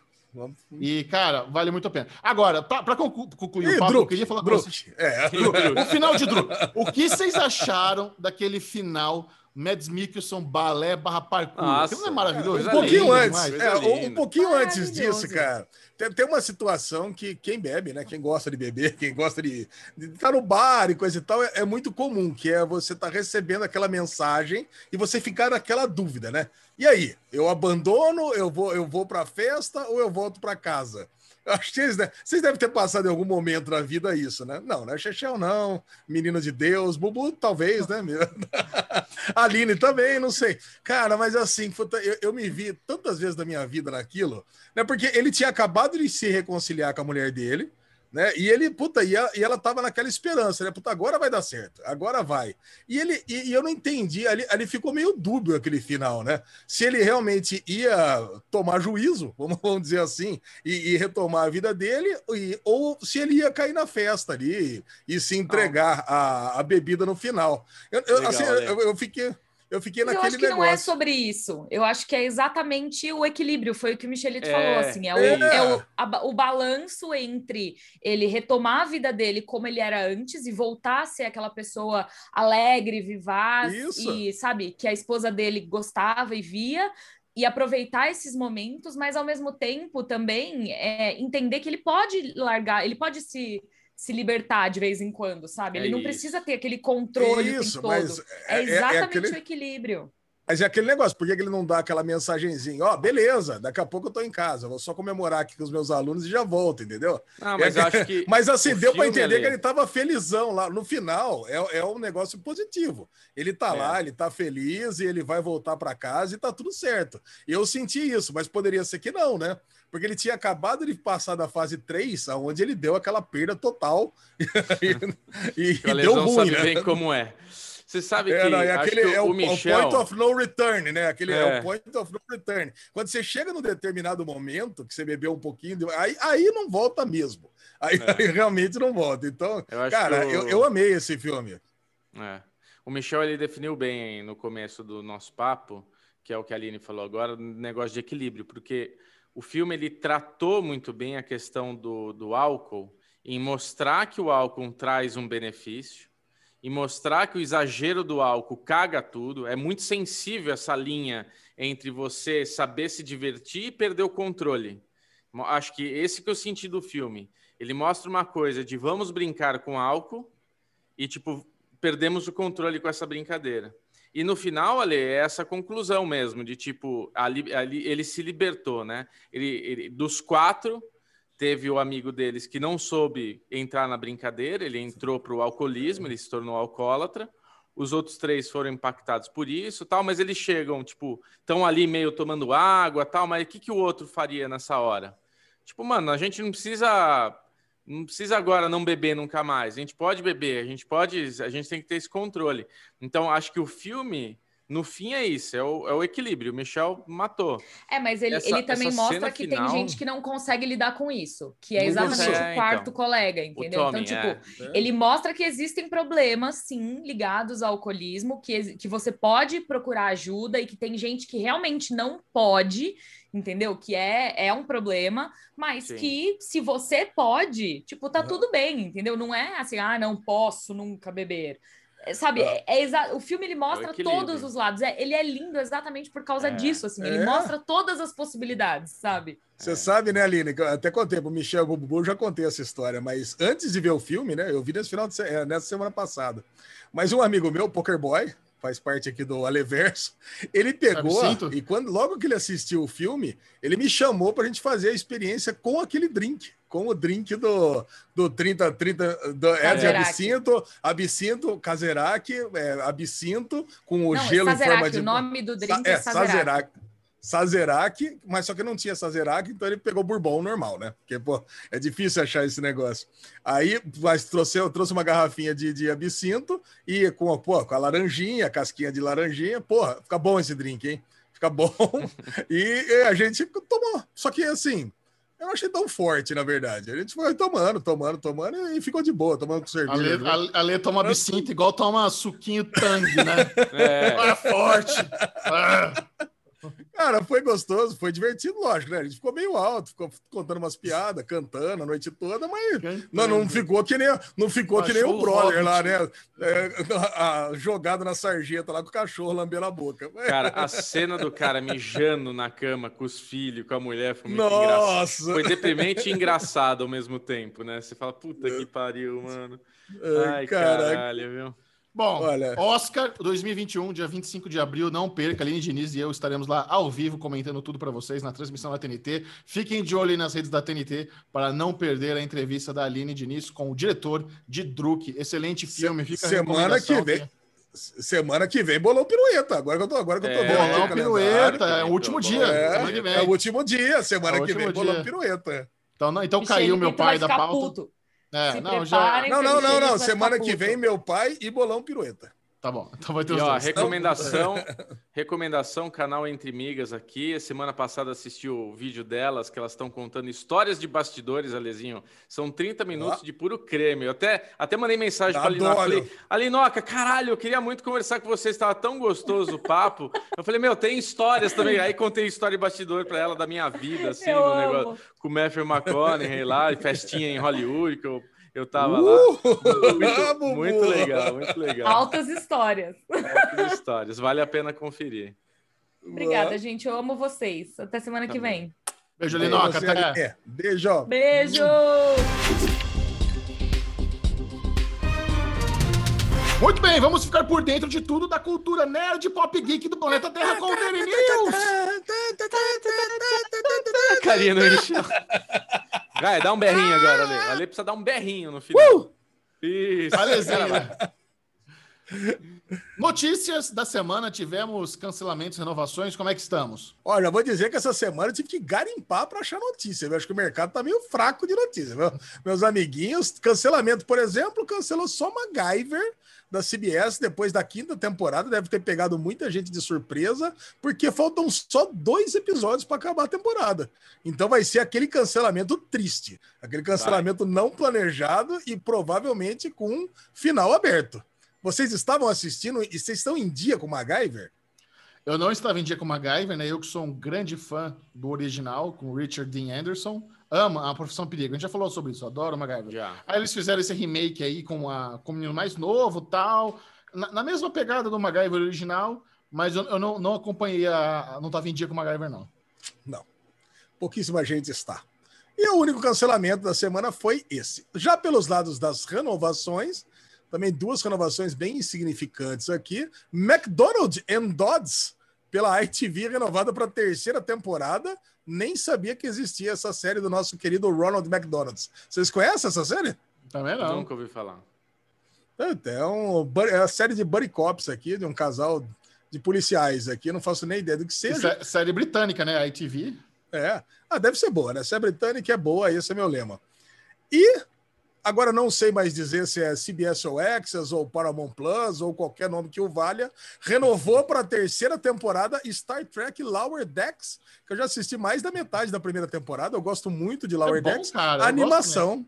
É, muito boa, né? Caraca. É bom, eu gosto. Se o, quando o Bubu assistir, ele vai adorar também, tenho certeza. Olha, Mas cara, nem começou a segunda temporada e já foi renovada para a terceira. Então, assim, é, é Paramount Plus, CBS ou Access não existe mais, então Lower Decks foi renovado para a terceira temporada. E, e, é uma zoeira, cara. Eles têm uma liberdade criativa para zoar a franquia em si, que eu fiquei surpreso. O que eu mais, eu mais gostei dessa animação é essa, cara. Eles tiram sarro pra caramba do universo Star Trek, sabe? Os caras tiveram que ser muito ponta firme de aceitar as zoeiras que eles fazem. E assim, é, é, é não é na pegada Rick and Morty. É, é Final vida. Space, Gechel. É o Final Space de, de Star Trek. É, então, eu, eu, eu, eu, também não tá falaria animando, que, é, é nível Final Space. Acho que é um pouco mais infantil de Final hum. Space, eu acho. É. Pouquinho, pouquinho. Pouquinho, mas pouquinho, é bem bom. É bem bom. É, não, não tem, não tem o drama, né? O, o acho ah. que assim, o Final Space é mais corajoso.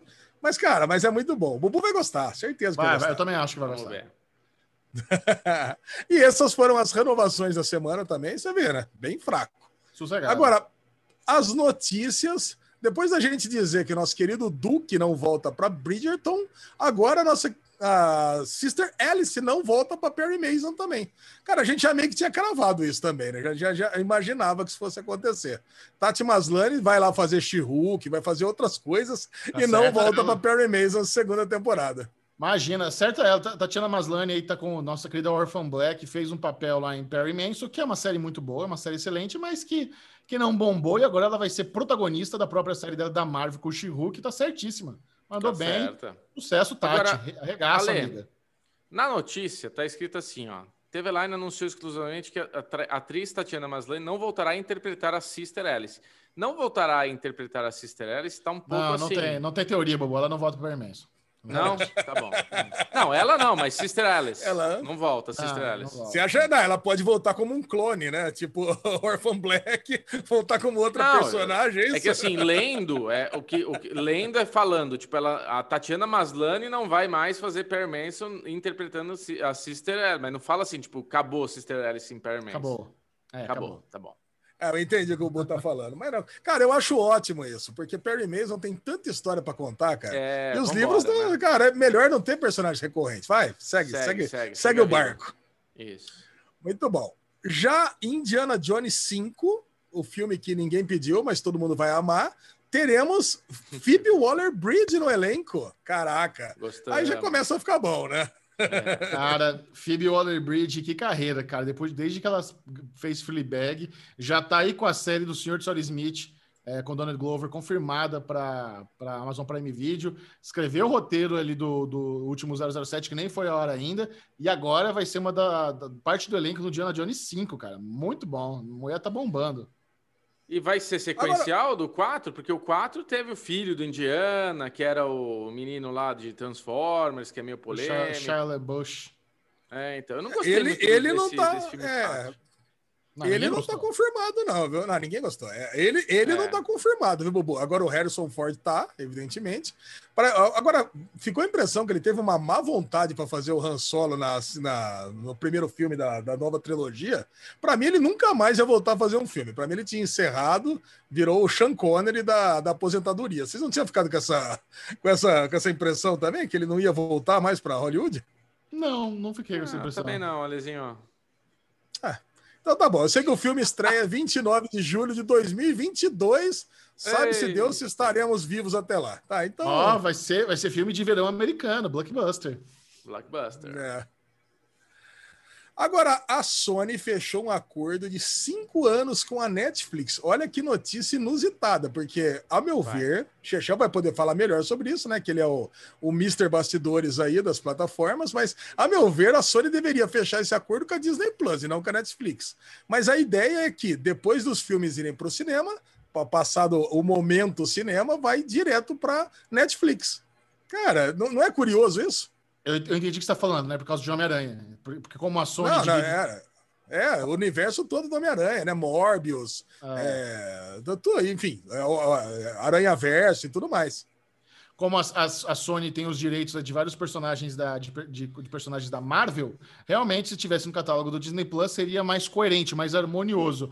Mas aí, cara, aí deve ter sido uma questão de negociação. Quem paga mais leva. Então, às vezes, a Netflix bateu aí a Disney Plus, se é que a Disney Plus teve interesse, às vezes a Disney Plus nem quis, mas é um baita acordo, cara. Isso aí é um negócio, é uma jogada muito boa. Duas coisas, né? Isso mostra como realmente a Netflix está tá entendendo o valor de ter filmes gigantescos na sua plataforma para bater de frente, principalmente com a HBO Max, que é a plataforma que está mais investindo em ter filmes gigantescos na plataforma, e também como a, a Sony não tem interesse em ter o próprio serviço de streaming tão cedo.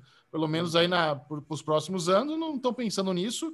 E, e, cara, e às vezes eles estão certos. Às vezes ter o próprio serviço de streaming é, é menos lucrativo do que você, porque assim, com certeza foi uma grana boa.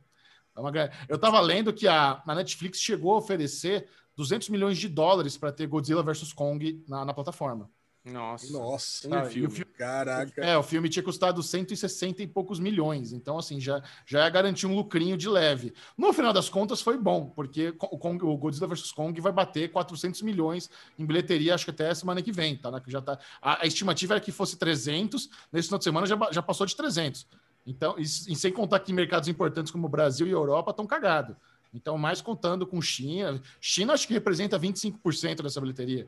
Ah, mas, cara, vai ser muito bom. É- É uma leva de filmes aí, tem Jumanji, tem todos esses filmes aí É, também da. tem Uncharted, que vocês devem estar muito empolgados, esperando.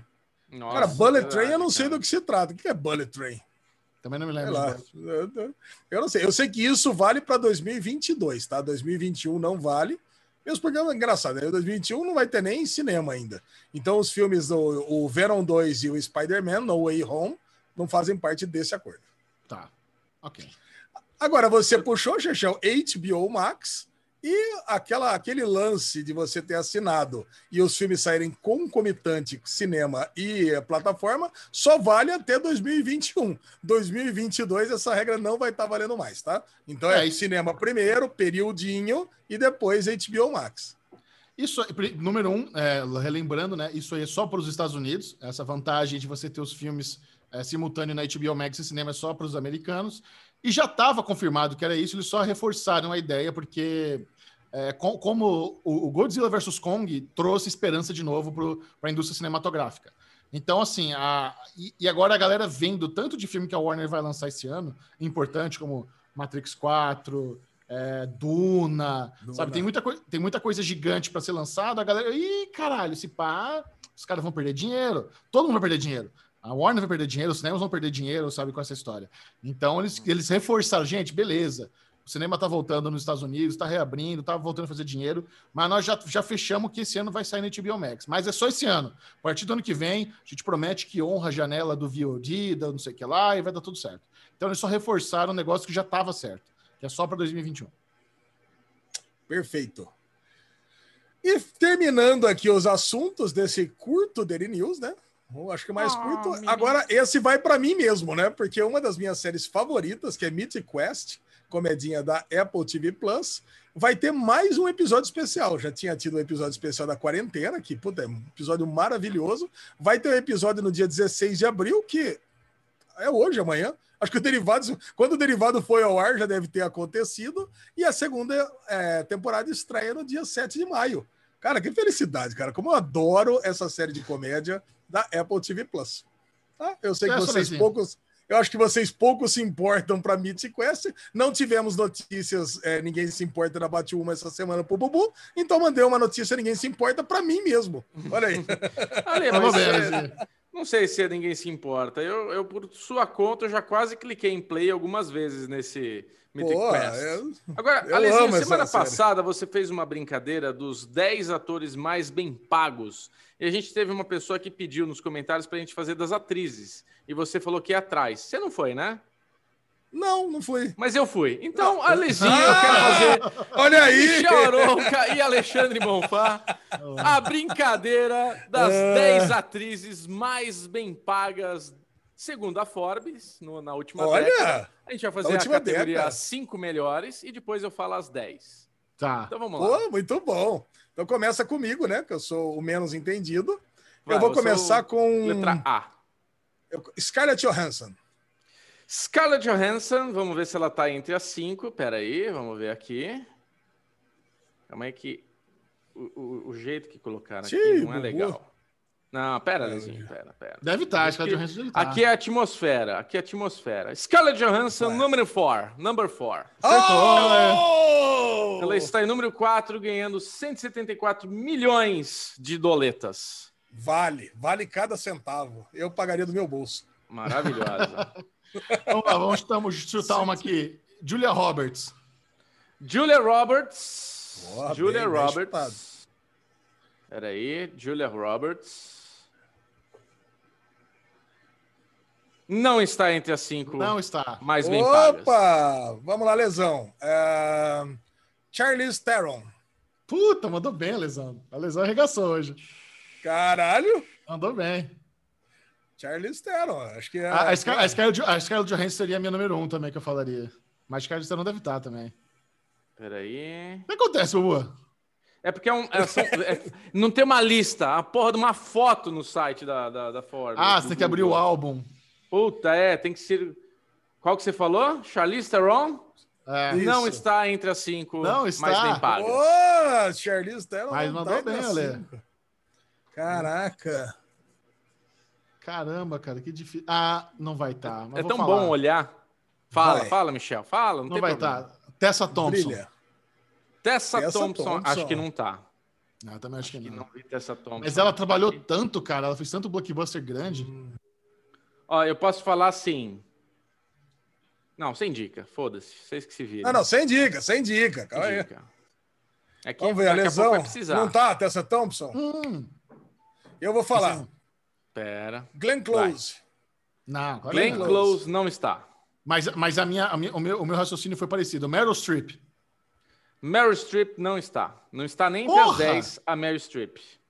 Então vamos lá. É, Amy Adams. Boa, lesão. Amy Adams não está tá. entre as 10. Não está? Ah, entre já as sei. 10. Gal Gadot. Não está entre as Pô! 10. Não tá também. Lembra, vamos lembrar que são os últimos 10 anos, né? Não, Pô, tudo Gal bem. Gadot, Mulher Maravilha, caraca, não É, está. não tá. Caralho. Impressionantemente não está. Ah, É muito tempo 10 anos, gente. Tempo pra cara, caralho. 10 anos é, é- 10 anos é muito tempo. Agora eu Rachel Ale, né? McAdams. Rachel Vai, McAdams. Vamos no mais óbvio, viu, gente? Não. Peraí. Mas a gente tá falando as Rachel- mais óbvias. Rachel McAdams. Não. Também não. Não. Ó, Bubu, vamos precisar de dica Ah, agora. já sei, já sei. Ah, não, não, não, não Vai. precisa de dica, não, que eu já sei mais uma. Já sabe mais uma depois eu chuto. Se você errar, eu vou começar a dar dica. Tá. Ahn, Pô, difícil, cara. Mais uma rodadinha, Michel e Ale, e dicas. Vai, dá uma diquinha já agora pra mim, então, que eu tô travado. Não, não, você é depois. Tá. Ale, Ale, que não era competitivo, tá se tornando um monstrinho, viu? Millie Bob Brown, só pra zoar, vai só pra Não, pular. não, não tá. Então vou eu. Vai, Ale. Angelina Jolie. Angelina Boa. Jolie, temos Angelina Jolie em terceiro lugar, Ô, recebendo terceiro lugar. 179,5 milhões. Mandou bem, Aí, falta uma pra lesão ganhar. Falta uma. Agora é a parte das dicas, vai. Vai. Vamos lá nas dicas, então. Cara, já fez personagem da Marvel. Porra, puta dica fácil. Caralho, tem cinco mulheres que fez personagem da Marvel. Ah, não, não vai ser a Alison Brie, mas vai. A a Alison Brie, não. A, a, mulher- a Capitã Marvel. Não, não Alison temos Brie. Capitã Marvel. Não é Alison Brie o nome dela, é outra coisa. Alison Brie? É, Alison Brie. Já fez personagem da Marvel. Vou dar outra dica. usar- Não, Vai, eu dou, outra dou a dica dica. pro Michel, vai, que o Michel tá mais atrás. Vai, Alezinho. Não, pode dar. A gente deu uma dica pra mim agora. Pode dar dica, agora dá dica. Eu vou dar uma dica que ninguém vai entender, mas se for esperto vai entender. Judite! Vai. Judite. Lembra desse Ah! vídeo? Lembrei, agora eu sei. É, eu sabia aquela- que o Michel ia pegar. Eu É sabia aquela- que o Michel ia pegar. Ela é verde, é isso? É a Gamora? Qual é o nome Isso, da. Gamora? Não, Ela não é a Gamora, errou. Michel Ah, Aroca, sim. você. Não é a é é Chloe, alguma coisa o nome dela? Não, gente. É. Não, não, o Judite, chutar. o cara tá pintado de azul, pô. Então, eu tô pensando na É mina o do cara da Avatar. metade azul. É a. Vocês estão no universo Marvel, tipo Ah, entendi. Avengers. Eu tô em outro universo Marvel aí. É Jennifer, Jen- Jennifer Lawrence. Puta, Jennifer mano. Lawrence. Puta Ah, Alexandre Jennifer Lawrence. ganhou o desafio. Jennifer Ganhei! Lawrence Uhul! ganhou Qual com que ela é? 200 milhões é, de Tá em primeiro lugar? Primeiro lugar ele está. Segundo lugar temos Jennifer Aniston Porra, com verdade. 189,5 milhões. Terceiro lugar, Angelina Jolie. Quarto lugar, Scarlett Johansson. Quinto lugar, impressionante, Melissa McCarthy, 111 Caramba! milhões. Eu ia falar que a gente acabou de ver um filme dela, não deu tempo.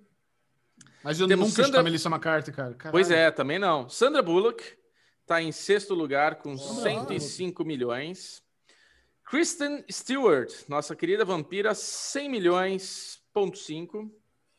Essa Reese Witherspoon, acertar, não. 95 milhões. Ó, Sofia Vergara, querida Modern Family. nossa. Ah, que vale série 87. também. Vale série, é. E Charlize Theron em décimo lugar com 86,5 Décimo lugar. milhões. Essas são as Cara, 10 muito bom. mais Joguinho delícia. legal, para- né? Parabéns, Joguinho parabéns pra você, Bubu, que foi pra Eu ia- trás. Eu ia pegar os 10 atores mirins da década, porque eu achei que você ia pegar. Mas como você não falou nada, não vi na pauta, eu falei, ele não pegou, certeza. Então eu vou surpreender com as atrizes, que é mais legal. Não, mandou, mandou jogo das atrizes da Forbes. Amei, cara. Amei. Amei brincar aqui no joguinho. Muito bom. Então Muito vamos lá. bem. Agora é a guerra de streaming. Uh! Round one, fight!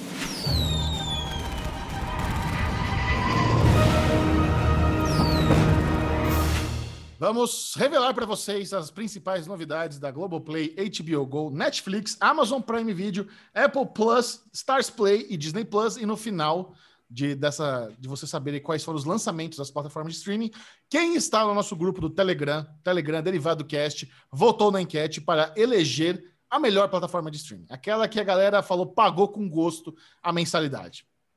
Pagou. Essa semana, conteúdos é, polêmicos, né? Nas todas as plataformas. E acho que teremos surpresa aqui em quem ganhou, hein? Se preparem. Porque a Netflix vem realmente numa descendente impressionante. Tanto Olha. que essa semana tivemos aquela sériezinha de comédia que ninguém assiste, que é Reunião de Família. Não sei se vocês lembram dessa série. É aquela que faz parte de um mashup de quatro, cinco séries, sabe? Que eu até comentei uma vez que teve lá, teve, teve um crossover entre essas séries de comédia. Family Reunion, terceira temporada, entrou na Netflix. E uma série chamada Dinheiro Fácil. Deixa eu ver de que país. É da Suécia. Chama Dinheiro Fácil. A série, o título original é Snabakesh. Snabakesh. Snaba. Snabakesh. Snabakesh.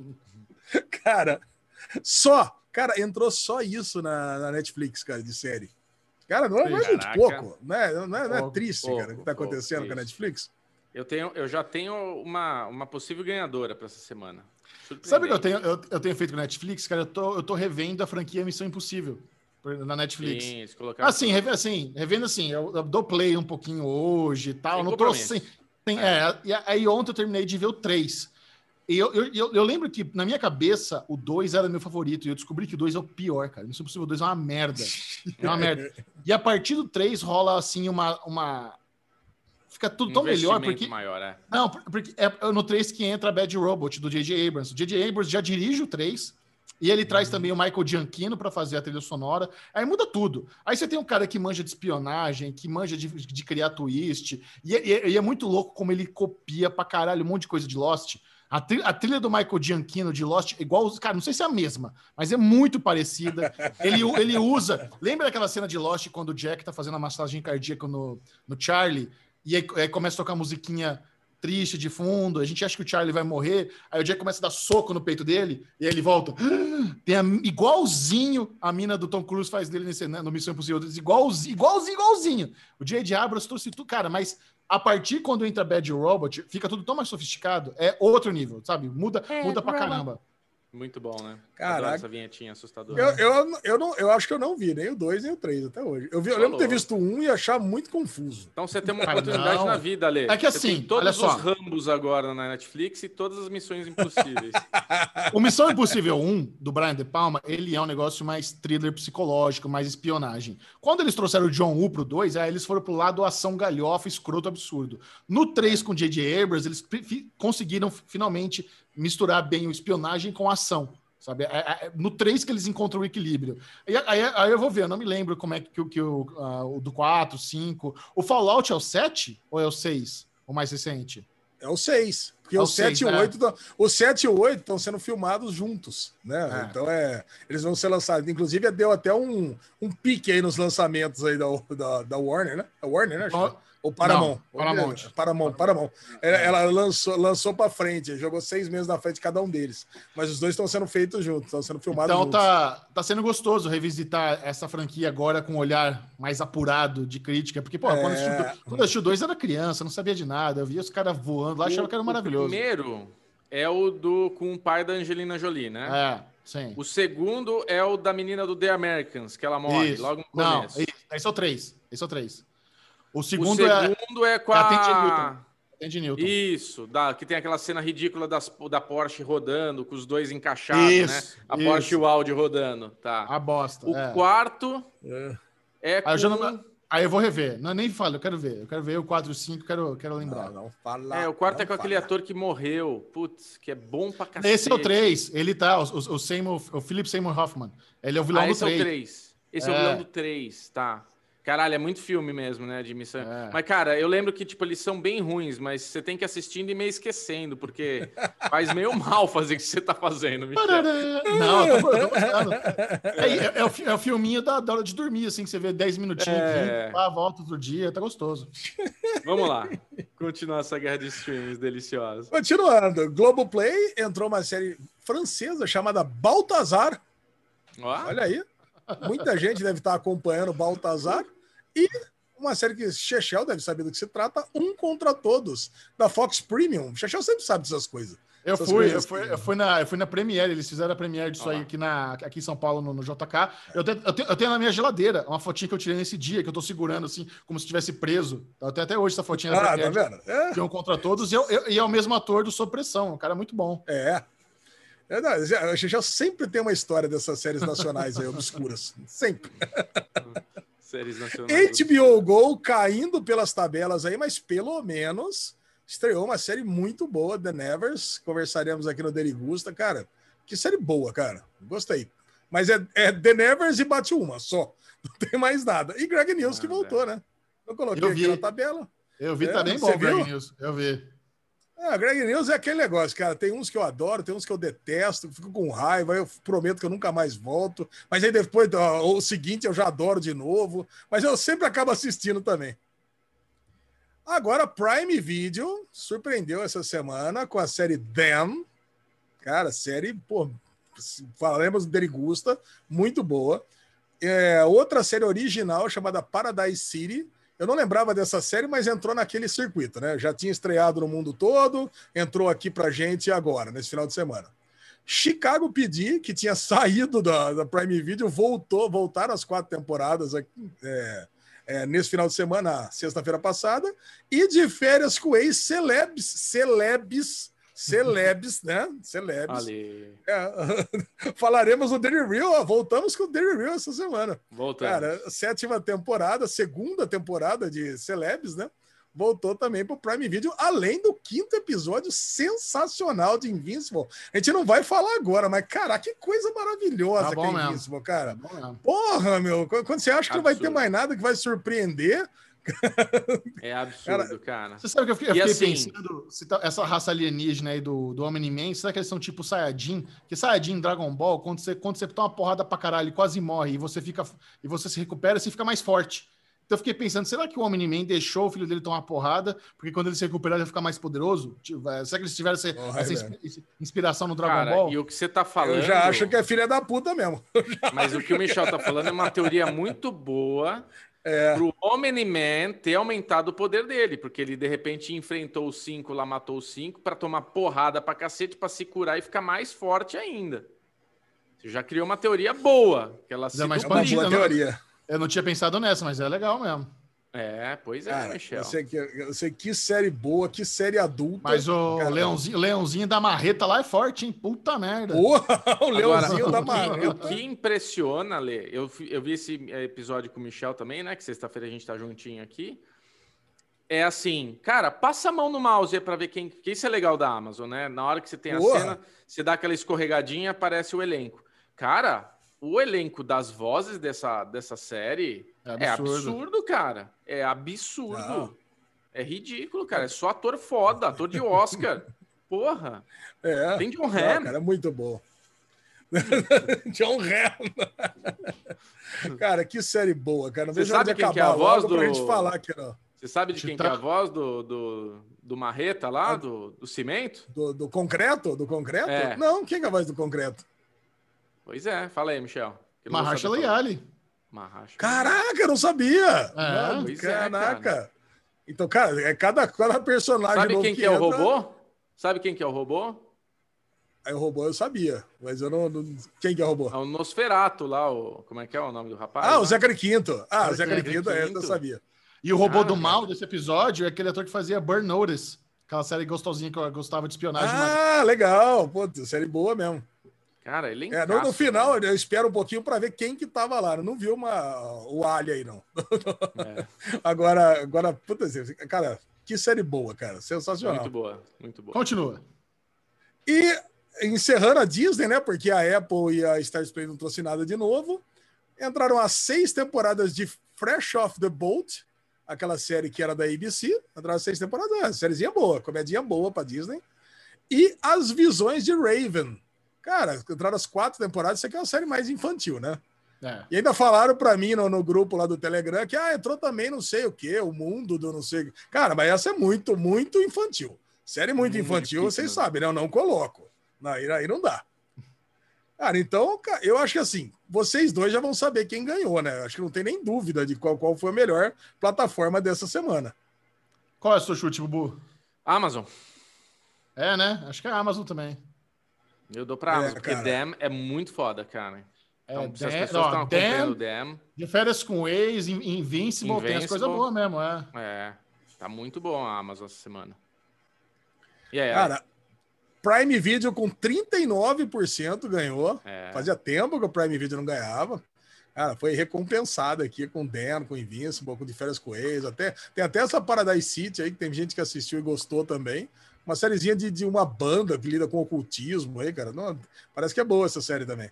Agora, preciso, Disney Plus? obviamente, preciso, obviamente, Alezinho, só levantar uma bola aqui, que o me, a minha Prime Video, eu tive que ir no buscador escrever É Dem, lógico, pra- não cara. tava na capa, Não tava, destaque, não não, apareceu em lugar nenhum pra mim. Não, e eles têm, eles têm aquela categoria de recém, é, recém-adicionados, não aparecia não o Dem, tava cara. lá. Cara, impressionante. Você tem que, Aparece. eu também...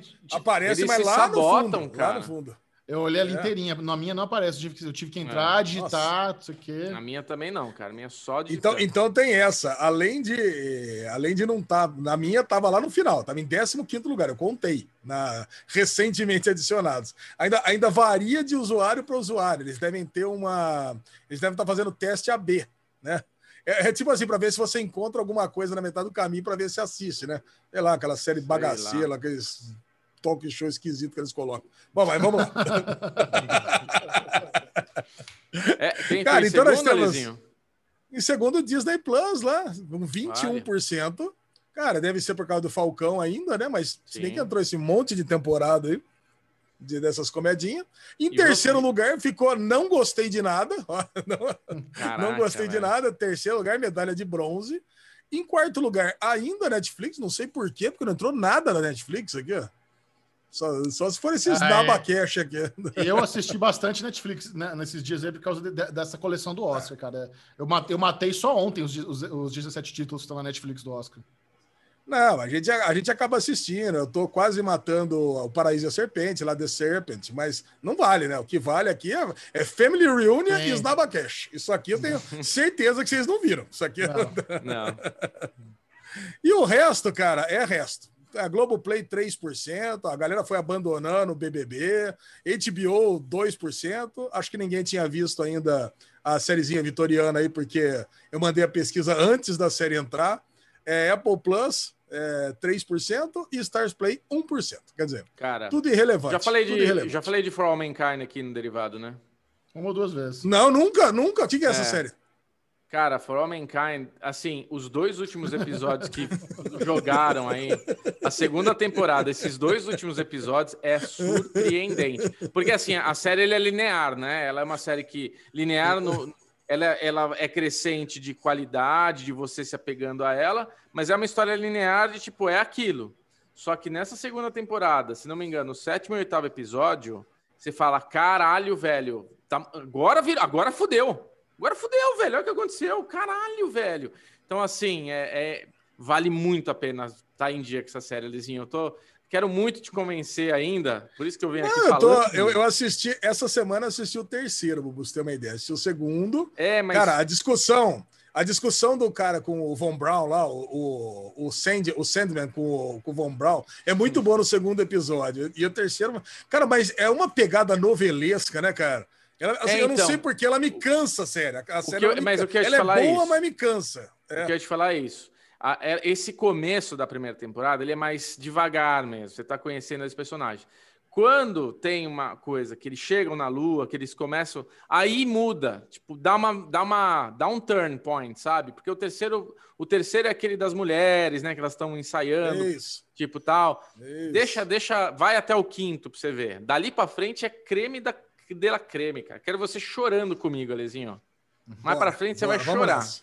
É. Vamos nessa. Então tá. Vamos chorar Não, junto. só, pra, só pra dar aquela reforçada essa semana em For All Mankind, da Apple TV Plus. Já, já que o Bubu quis dar uma- um gostinho de For All Vai. Mankind, vamos para o Derigusta, onde você vai ter um saborzinho, vai saber Ai, se que vale a pena ou gostoso, não. Michel. Nova série Degustação do Michel, vai. Me degusta. com um de Degusta,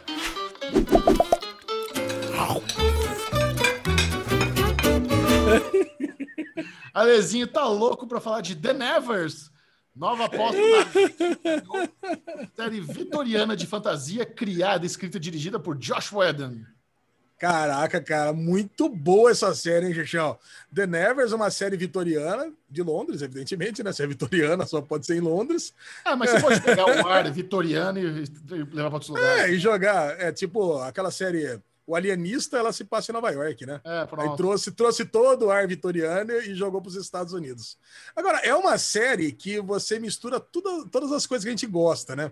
De steampunk, quem curte um bom RPG de steampunk. então, não. apesar de não ter o steam, né? Apesar de não ter o vapor, já, já foi logo para o lado é, de eletricidade.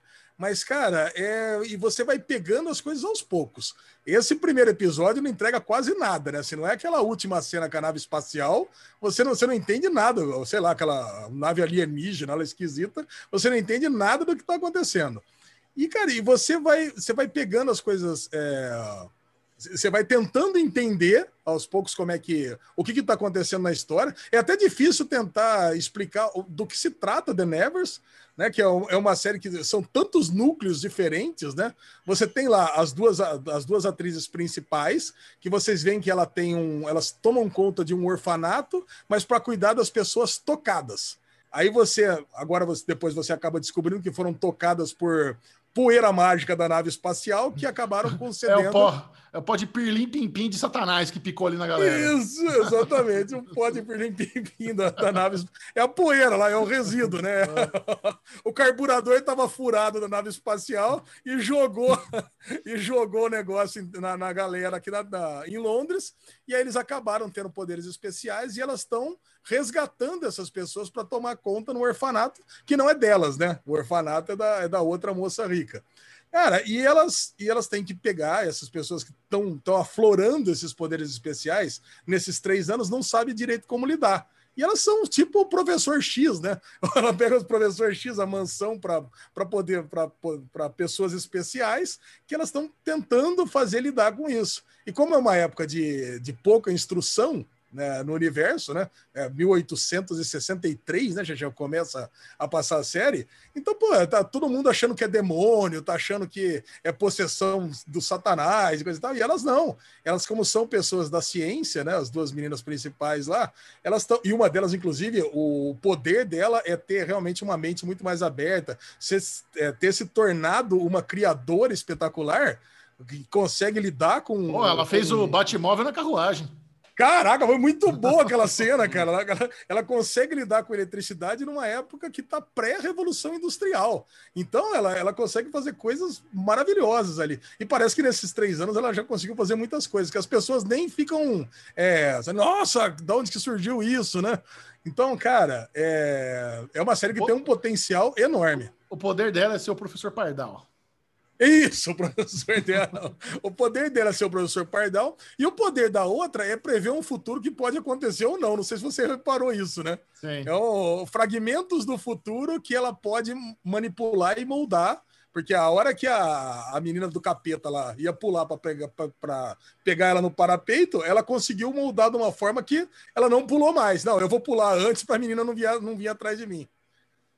Cara, é, são muitos plots, né, Xexel? São muitos são plots muitos nesse plots. primeiro episódio. E vou pra você, Lesão, eu achei uma merda. Achei muito ruim. eu odiei. Eu odiei esse primeiro episódio. Assim, é. achei, tu, achei super confuso, prepotente, lutas, lutas péssimas, sabe? A ideia é boa, eu gosto da ideia. Eu gosto dessa ideia de certo dia apareceu aí uma nave e respingou na galera aí e as pessoas herdaram superpoderes, ainda mais numa época não evoluída, tal, como na, em tempos vitorianos, tal. A ideia é boa. Aí tem todo o preconceito com as pessoas tocadas, né? Que, como eles chamam as pessoas que desenvolvem habilidades. Eles estão tentando entender a, a quem, quem tem habilidades ou não. Mas, cara, eu achei assim, tudo muito, muito ruim. Muito ruim mesmo. Eu fiquei. Eu, eu assisti o primeiro episódio e falei, caralho, isso é HBO, cara. Não tá com cara de HBO isso aqui, não. Sabe? Eu até fiquei lembrando, será que. Porque assim, eu lembro que True Blood tinha o hum. lado tosco deles. Será que isso aqui é tipo True Blood que eu tô vendo? É, é, um, é. é um, tosco proposital, sabe? E faz parte, eles, eles querem abraçar um pouco a galhofa, mas eu acho que não, acho que é só incompetência. E outra, né? Hoje em dia, como a gente já falou, tem uma produção com o nome de, do Josh Whedon hoje em dia queimação, tanto que eles nem estão divulgando. Nem estão divulgando como a nova série de Josh Whedon. Josh Whedon tá queimado, Cada, cada semana tem novo relato dele como diretor abusivo em, em sete, caralho. desde Buffy a Vingadores, a Liga da Justiça, o caralho. Então, assim, é, é, é um, é um é, projeto. Mas o nome, o nome dele, o nome dele foi para tudo. Joss Whedon tá lá como escritor, criador Não, e, na série. Né? Ó, no, tem, no, que tá, né? tem que estar tá, nos créditos, acertado. Tô falando no marketing. A HBO não ah, tá. tá. A HBO não tá usando ele para divulgar a série nova, série, que até um ano atrás nova série de Josh Whedon era muito uh, comercialmente atraente, sabe? Tudo eu, para mim, para mim é um bagulho que funciona. Eu como fã de Buffy, como fã de Vingadores, como fã de várias obras do, do Josh Whedon, iria funcionar para mim. Hoje em dia já não, não, vai, não tem mais tanto valor. E, e, eu fiquei muito decepcionado com esse primeiro episódio, muito mesmo. Eu nem tenho vontade de estimar nenhum, nenhum mesmo. Ô, louco! É, é uma trama tá que sério? Que não me Caraca. pegou em nada. Achei, achei Ainda bem que eu não assisti, então é isso. Não, a- agora você tem que ver, porque você, você vai ser o voto de Minerva. A lesão adorou, Ah. chama bosta. Você vai, ser- você, vai ter- ou você vai ter que ficar aqui. Ou você tá errado, Michel, é, É. da hora pra caralho. A lesão, uma bosta. Você vai ter que ser só Cara, eu tentar, gostei, eu gostei, é, eu gostei de tantas coisas disso. Tá? Assim, tem espaço, tem, é uma lula essa série, né? É um polvo. Tem tentáculo para tudo quanto é lado. Tem Ah. o cara rico, que tem o clube de, de, de, de- baixaria lá, o clube da luxúria, que, que as pessoas vão lá para fazer sexo. Tem, cara, então tem, tem tantas pessoas com poderes nessa série. Tem a menina que ela parece ser do mal, né? E realmente assassina as pessoas, mas deve ter assim um, um- uma segunda camada ali para lidar. Então, cara, eu, eu, exemplo. eu vou assistir. A Amazon tem o Carnival Row, que também é uma série de fantasia vitoriana. Eu acho muito melhor. Eu É acho Carnival Row boa, cara, Carnival Row. Carnival Row. Carnival é Row entraram, entraram os oito episódios de uma vez só. É uma novelona das seis da Rede Globo, né? Assim, era uma novelona das seis. Cara, não tenho o que discutir. Eu adorei Carnival Row, mas tem é uma novelona das seis. É uma sinhá moça da, da, da, da, da era vitoriana. Não tem... Não, cara, Carnival Row é boa pra caramba. Que isso. Aline. Nossa, é uma é muito sinhá Eu moça. acho, ó. Eu acho a ambientação de Carnival Row melhor, eu acho o elenco melhor, eu acho os efeitos melhor. A a história do, The- do The Nevers talvez seja mais pop. É é bem pop, né? O negócio que eles fizeram. É. E dá pra você trabalhar o casinho da semana, porque toda semana pode aparecer alguém que foi tocado e você descobre naquele episódio. Ainda é caso semanal? Não, Não, não, vai, é. não, não vai ser, não mas é. dá, dá pra ser, eu tô dizendo. Não, não é, Ah. mas dá pra ser. Pelo amor. Vamos lá, semana que vem, vamos assistir mais um The Nevers aí para ver para que rumo que segue essa série aí. É vem eu trago, é. Agora, a Amazon Prime Video lançou o Dan e, a, e, a- e, assim, é é uma série que o trailer já me animava bastante, embora você não sabe direito do que se trata. É, a comparação mais óbvia é Lovecraft Country, embora eu ainda es- estou com dúvida se Dan realmente vai ser algo sobrenatural ou envolvendo esquizofrenia. Eu estou em dúvida nisso. Eu estou em dúvida se realmente eh, existe ali alguma. eh, as pessoas estão sendo problematizadas por fantasma, por uma. Se tem assombra, assombração ou se tem alguém com problema mental, ou no caso a mãe, talvez alguma coisa com a filhinha, não sei. Mas, assim, é é uma, é uma trama de época que mostra uma família negra se mudando para um bairro branco é, lá, em, lá em Los Angeles. E, e, e e quando eles começam a ser recrimi- recriminados pelos vizinhos. Os vizinhos não querem eles lá, então. E começa toda essa questão aí de. E tem um flashback, tem um período também onde eles moravam numa casa, numa fazenda, e tinha um bebezinho, o bebezinho morreu, a gente não sabe ainda como ele morreu, não sei o quê, até eles chegarem nesse momento da fase de, da vida deles, onde eles, o, o marido tá, tá bem sucedido, é um engenheiro bem sucedido, e ele compra essa casa num, num bairro chi- chique, entre a. O subúrbio, aquele clássico subúrbio americano, lá onde só, só tem branco. E, cara, é uma série muito boa. É, é uma, é uma série muito, Muito boa. É, é, tá- é como ela é filmada. Eu gosto muito como ela é filmada. Ela, ela- ele- eles usam várias técnicas ali, sabe? Aquela câmera entrando em ângulo quando o cara tá andando, o plongezão de cima para baixo, ela, ela dando aquela pescoçadinha, assim. Eu tomei susto nos dois episódios. Eu assisti dois episódios até agora. Todos os jump scare que teve, eu tomei susto. Funcionou. Eu tomei susto. Falei, Me deu raiva. Ó, o caralho! Que raiva! Sabe que eu sou uma raiva? jump scare. Eu não gosto de jump scare. Mas como os outros. Mas teve- esse tá bem feito. Teve um jump scare no primeiro episódio e dois no segundo. Eu caí em todos até agora. Aí eu queria saber de vocês. Caraca, Vocês, assistiram quantos episódios? Eu assisti um e meio, eu tô no segundo, eu acho que eu não, eu não tomei o segundo susto ainda, Michel, tomei o primeiro ali. Mas é o que você falou, é o, que eu- o meu comentário hoje ia ser isso, tipo, a parte técnica da série é, é muito boa. Tipo, essa técnica da, da- da- da- dos enquadramentos, fora também essa textura que eles dão de época, né? Porque tem vários momentos assim que tem uma textura de época, um enquadramento de época, que também traz qualidade pro negócio, né? A, a- os carros, as roupas, tipo, cara, você vê que é uma série que tem um investimento pesado. Agora, a afliceta, né? Aquela, aquela coisa da família viajando para chegar naquela casa, com a felicidade que eles estão mudando para ir para uma nova. E na hora que eles entram no bairro, que as pessoas começam a olhar para dentro do carro, a expressão deles, do pai da, da mãe ali, é muito foda, né? Você fala, mano, que que, que vocês estão fazendo aí, né? Que encrenca vocês foram arrumar. É, então achei isso, achei isso muito legal, cara. Tipo, É uma série que com certeza eu vou ver, mas eu não sei se eu quero maratonando ela, sabe? Eu Ela tô não- gostando de ver um a um assim. Eu queria que ela fosse semanal também. Já tem, oito episódios, né? É, Lançados de uma é. vez. É, É. São, são oito episódios, é uma série que já foi, ela já foi é, divulgada como uma antologia, então ela acaba nessa temporada. A próxima temporada já Uhum. Está renovada. A próxima temporada já vai ser um outro caso, tanto que você já começa a série, né, no recordatório dela, dizendo que os eventos aconteceram nos 10 dias que eles estiveram lá. Então, cara, é, eu acho que uma referência dessa série para nós aqui, que a gente já comentou aqui no Derivado, é Suburbicon, né? A série que os irmãos Coen estavam envolvidos. Cara, que a, a história é muito parecida, que é uma família negra que mora num, numa casa, num condomínio de, de só de pessoas brancas. Inclusive, é o mesmo plot, né? Pessoas que ficam na porta da casa, fazendo pressão, colocando música alta, batendo panela, uma coisa horrorosa. Só que no filme dos irmãos Coen ainda tem aquele humor ácido, né? Esse não, é só o lado ruim, o lado da violência psicológica. É O psicológico. lado do. do- Cara, e, e você fica ali dentro e você vai acompanhando a série aos olhos, né? Da, da, Cara, da mas- mulher da casa, da mãe. Cara, e ainda tem essa parte aí do sobrenatural. Eu não tinha nem parado para pensar na- na- nesse lance que você falou, Michel. Como eu vi um só, para mim era evidente, para mim, evidentemente, Hum. a- existia o sobrenatural e, e, e aconteceu alguma coisa naquela casa, porque quando a Isso mulher que eu está se falar. gabando de ter conseguido vender a casa, quer dizer que deve ter acontecido algum assassinato naquela casa e Ninguém tinha quer alguma envolver. alma penada, Isso. alguma coisa ali para que ela ter É conseguido. o mais vender. provável. É o mais provável que seja isso mesmo. Eu tô só tentando sa- pensar fora da caixinha. É, não. Eu acho eu, eu assim, gosto, mas- eu gosto dessa ideia de não ser o sobrenatural. Cara, É. seria seria maravilhoso. Agora, o lance da menininha tá cantando aquela musiquinha que a, que a, a, a mãe escutou também, aquela senhora, aquela velha, cantando para ela, aquela velha racista lá na- no sul dos Estados Unidos. Uhum. É terrível, mas também pode ser coisa da cabeça dela, né? Isso tudo pode Então, ser coisa da cabeça dela. É aí que tá, porque no episódio tem esse lance do, do policial. de- tipo, é no segundo episódio o lance do É o policial? segundo policial. É. É, então, porque. Aí que tá, Lezinho, eu vou te dar um micro spoiler. Não é um spoiler assim, mas tem uma coisa do tipo. A filha fala: Mamãe, você não tá mais maluca, você não tá mais louca. Tem um negócio assim.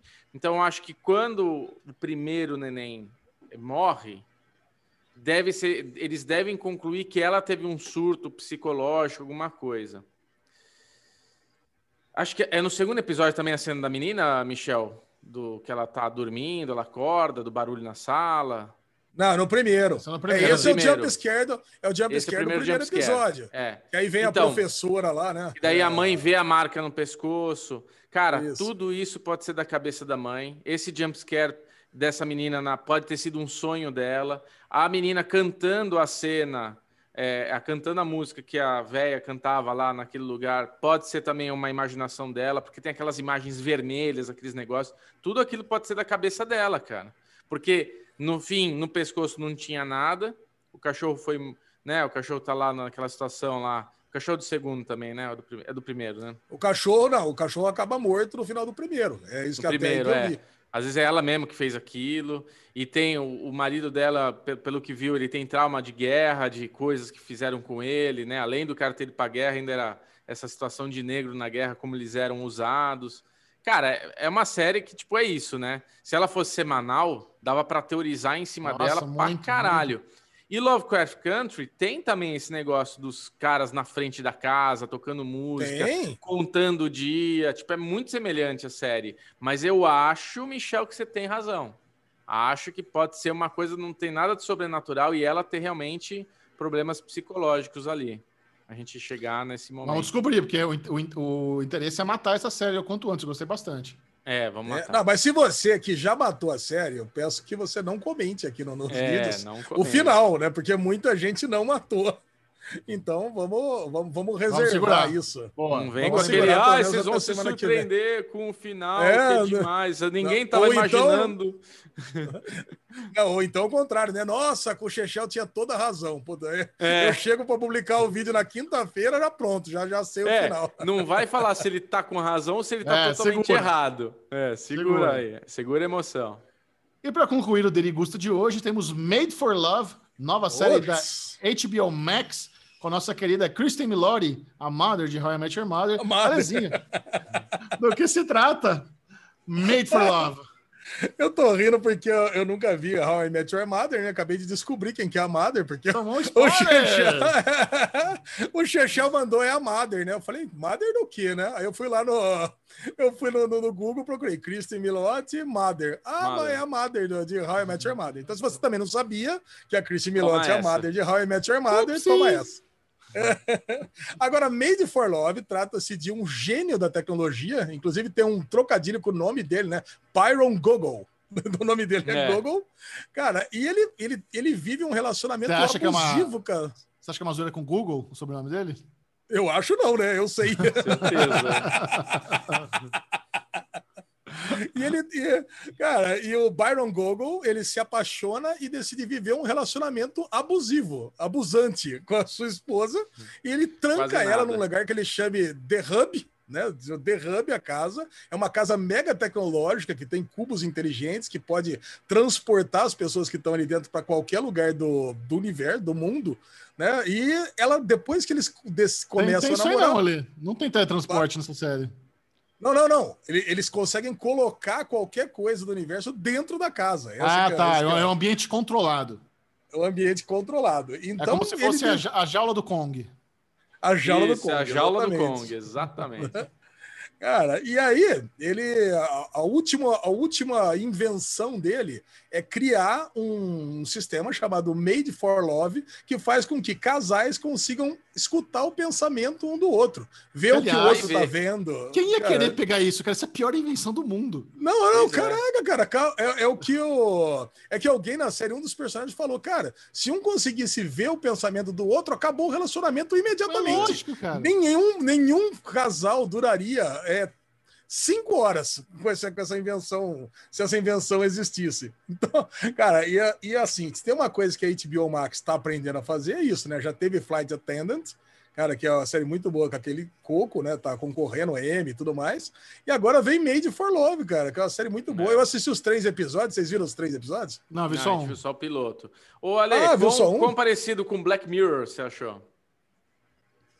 Cara, Black Mirror tem aquela aura mais pessimista, né? Se bem que esse aí também é bem pessimista. Esse aí no final das. Só que esse é mais comédia, né? Black Mirror não, não vai nunca para o lado da comédia. Esse. Mais esse... O episódio que estão os dois atores, inclusive, dessa série, estão naquele episódio Star Trek de Black Mirror. É, e o Wes Callister, né? É verdade. É, tem, também tem um tom meio de. Puta, Meio mas acaba bem mal esse episódio USS É. Callister, né? Total. Mas, é, cara, eu não sei não. Essa série, acho que ela tem uma tendência a acabar bem mal também, viu? É. Porque ah, no- o- essa série Made for Love começa com ela conseguindo fugir, né? A primeira cena é ela saindo ali pelo esgoto, saindo no meio do deserto, porque a casa que eles estão fica ali no meio do deserto. E ela, Isso. ela consegue fugir depois, não vou nem dar spoiler, isso aí se mostra só no terceiro episódio. Como que ela conseguiu fugir, que é bem divertida a forma que ela conseguiu, conseguiu escapar dele. E Eu aí, tinha entendido o- que foi sem querer. Ela tentou se matar e foi sugada pelo ralo. Não, ela tentou se matar, mas acontece alguma coisa extra que ela consegue Tá. fugir. Foi exatamente isso, mas é divertido. Cara, e a série, é, ela só melhora, cara. Do primeiro episódio eu achei muito bom. Você tentar entender aquele universo que ela tá ali presa nesse relacionamento. Aí o segundo, o segundo episódio é é a tentativa de fuga dela. O terceiro, não vou dar nem spoiler, mas vocês entenderam o contexto da série. Eu quero saber vocês, o que vocês acharam do piloto? Eu gostei, eu gostei bastante. Eu quero, quero ver mais, sim. Eu curti essa É, o série. Michel, o Michel gostou mais que eu, mas eu gostei também, não achei ruim, não. É curtinho, né? Pô, é, é três episódios de 25 minutos. É, pô, é uma sériezinha de comédia. É uma sériezinha de comédia que eu acho que vale a pena. Já tem mais três episódios e vão ter oito. Quer dizer, puta, no próximo derivado acabou. Acabou É. essa temporada. É, é, é curtíssima a série da, da HBO Max. Mais uma.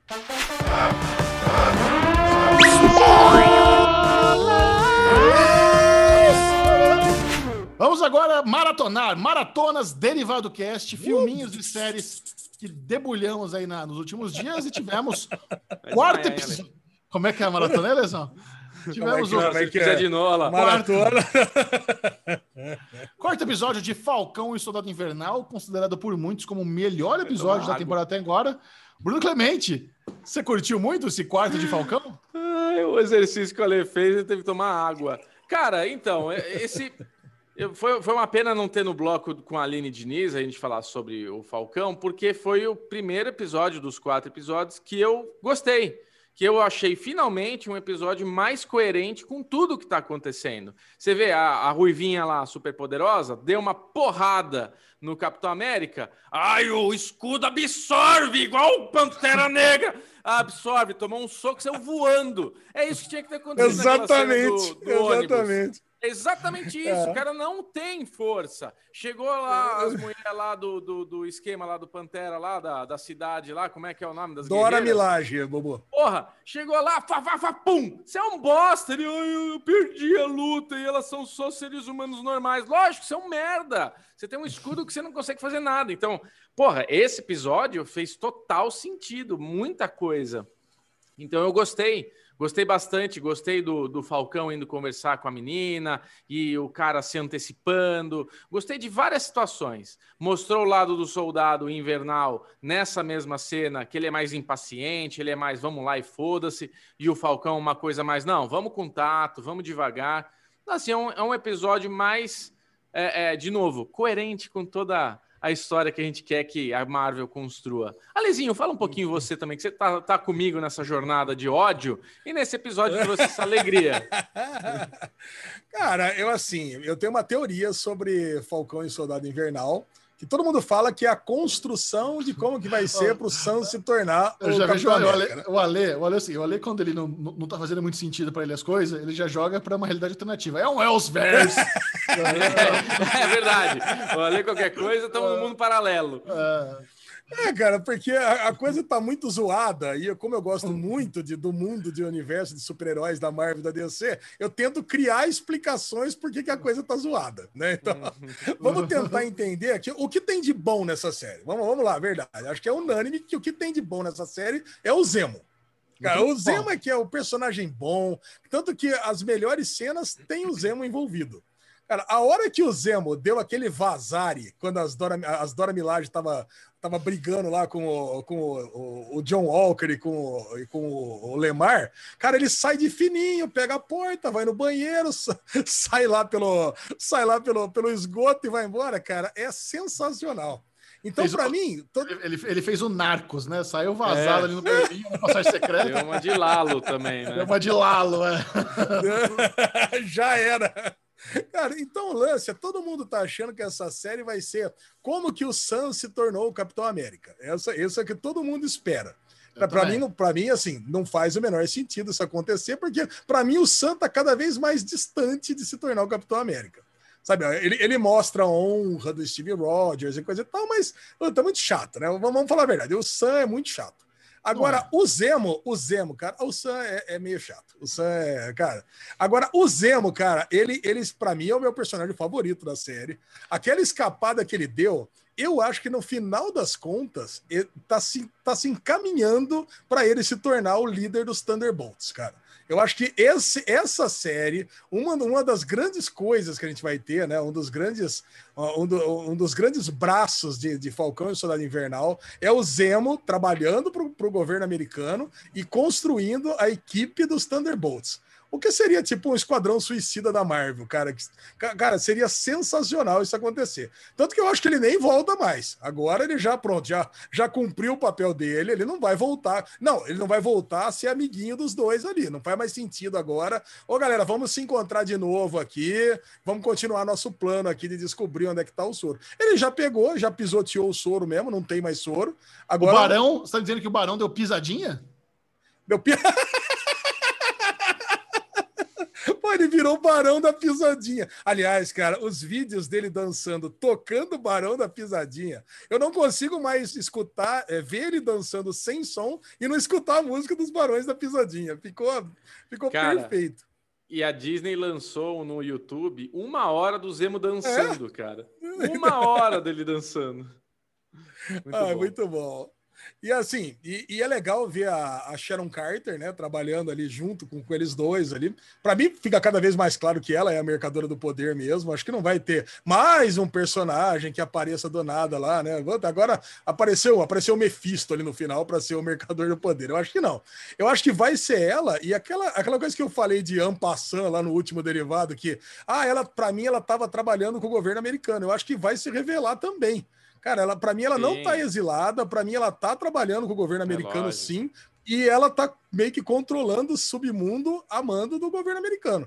Cara, então, é, e ela tá monitorando ali o Sam e o Soldado Invernal desde sempre. Então, cara, eles são, eles são títeres ali, cara, o, o, o, o Sam e o, e o Buck, né, nessa série toda. Então, os protagonistas da nossa série são os fantoches da, da parada toda. Cara, então, mas Cara, aí, John, John, Walker tomou o soro e matou o Pelegrino lá no final. O que vocês acharam do de ver o escudo manchado de sangue? Cara, eu achei, eu achei que é aquilo que eu falei, acho que no primeiro episódio, quando o Sam tá falando de legado no barco da família, lembra? Eu falei, putz, mano, essa palavra legado a gente vai esse escudo é o legado do Capitão América, então eles vão brigar para recuperar. No fim, não foi essa coisa dele ir lá querer roubar o escudo, mas a gente teve esse negócio aquela imagem é uma imagem clara de manchando de sangue o legado do Capitão América, do Steve Rogers. Então, ficou.